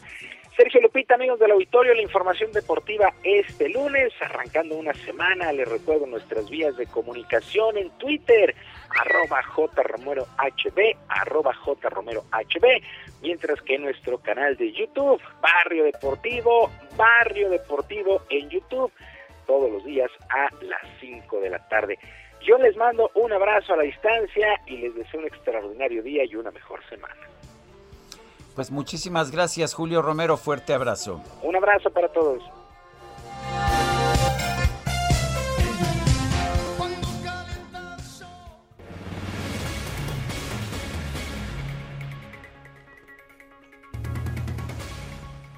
Y continuamos con la información. Está con nosotros vía telefónica Nelson Vargas, ex titular de la CONADE y empresario de natación en México, con quien vamos a platicar precisamente varios temas, entre ellos, pues la elección de presidente de la Federación Mexicana de Natación. Fueron suspendidas las eh, elecciones. ¿Qué pasó con esto? Nelson Vargas, gracias por platicar esta mañana con nosotros. Buenos días. Profesor, buenos días. Bueno, buenos días, muchas gracias.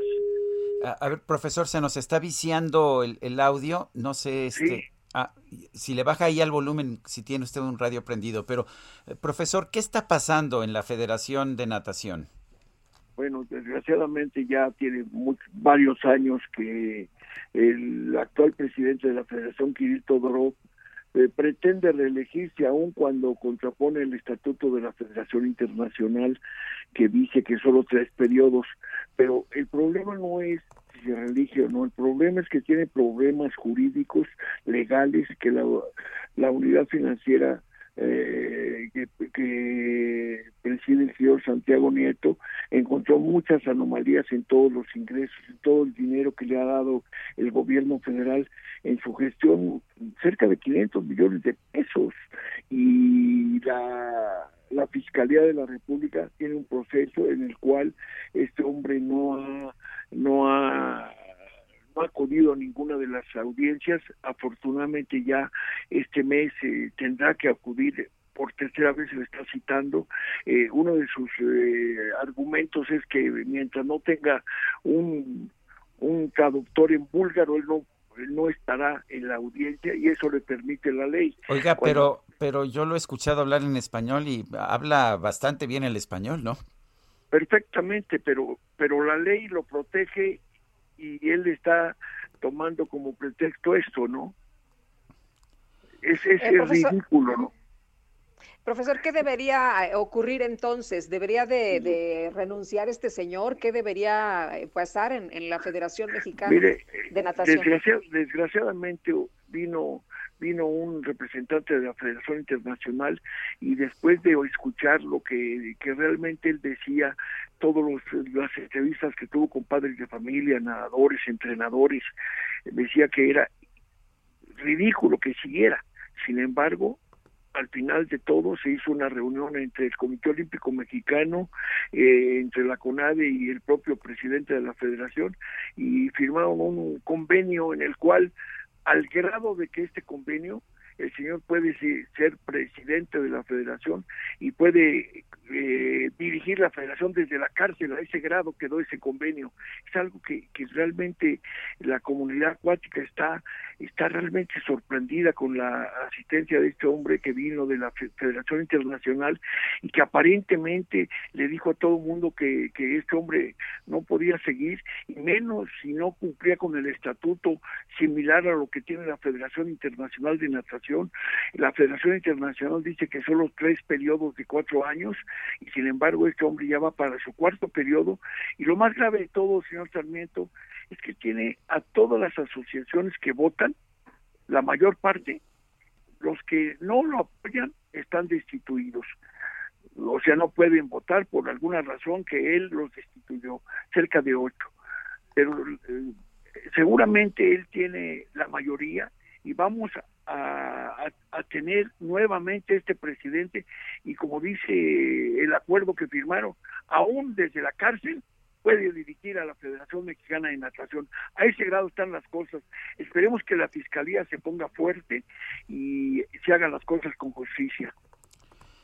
Pues yo quiero agradecerle Nelson Vargas, ex titular de la CONADE, empresario de la natación en México y además un hombre que pues que siempre ha hecho grandes esfuerzos por impulsar la natación. Espero que esta situación cambie. Vamos a seguir al pendiente como lo hemos estado haciendo en el pasado. Yo le agradezco muchísimo. Es eh, de verdad, de verdad, con este tipo de cosas dan ganas de decir, bueno, la natación de alto rendimiento, de competencia, los empresarios, los que estamos trabajando sobre eso, que somos pocos, porque si usted ve cuántos clubes promueven el alto rendimiento en este país, eh, se cuenta con la, con la mano de los dedos. De verdad, es impresionante. Nadie quiere por tanto problema, tanto gasto, tanto tiempo perdido y con este tipo de dirigentes que son apoyados por las autoridades del deporte mexicano, pues menos ganas tiene uno de seguir invirtiendo.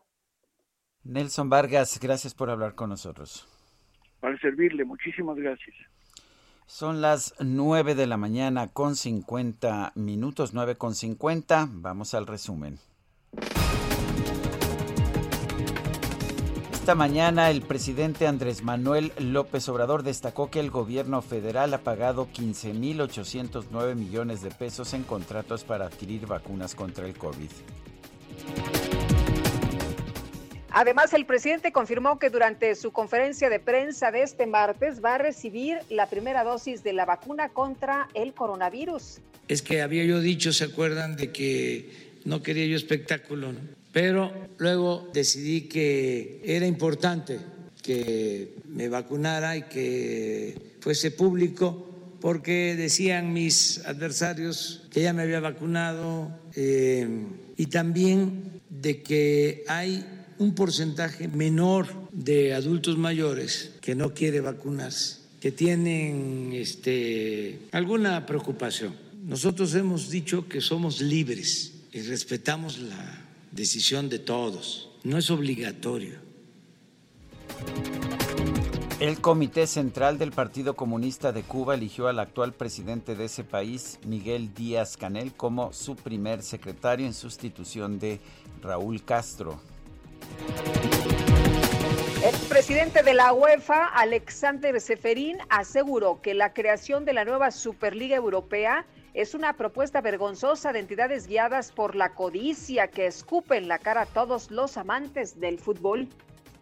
La cartera sin billetes es la que traigo yo. La cartera sin billetes es la que traigo yo. Pues fíjese usted que la International Banknote Society anunció que el premio al billete de banco del año será entregado al Banco de México por el lanzamiento del nuevo billete de 100 pesos en formato vertical, el cual muestra las imágenes de Sor Juana Inés de la Cruz y de la Reserva de la Biosfera de la Mariposa Monarca. La institución destacó que esta pieza cuenta con características de seguridad significativamente mejoradas. De la cartera que ella misma miró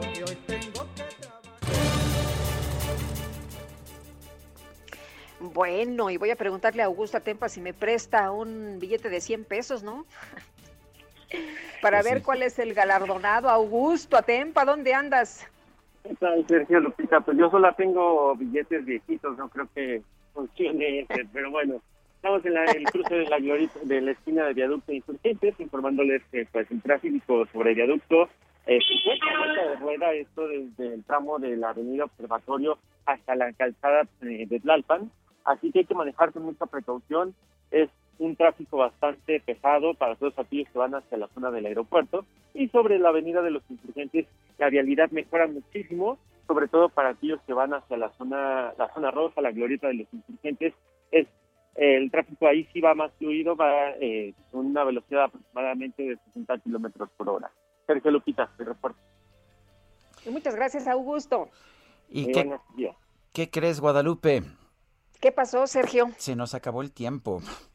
Pero Bueno, pues qué rápido. Vámonos entonces, que la pasen todos muy bien y nos escuchamos mañana, ¿no? Mañana que es martes. muy bien, hasta mañana entonces. Gracias de todo corazón. Lo dejamos con Luis Miguel. Un hombre busca una mujer. que sea tanto amor que escribo en un cartel.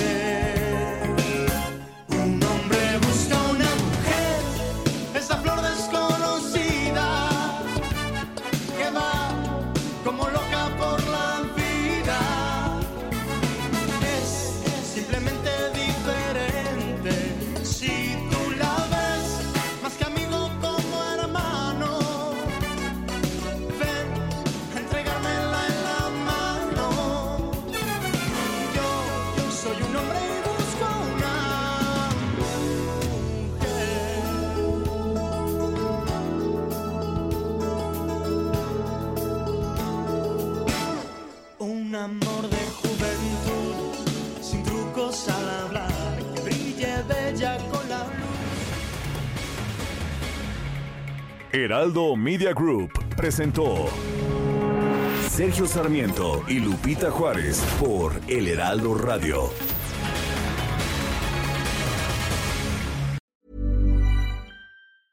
Hey, it's Paige DeSorbo from Giggly Squad. High quality fashion without the price tag. Say hello to Quince.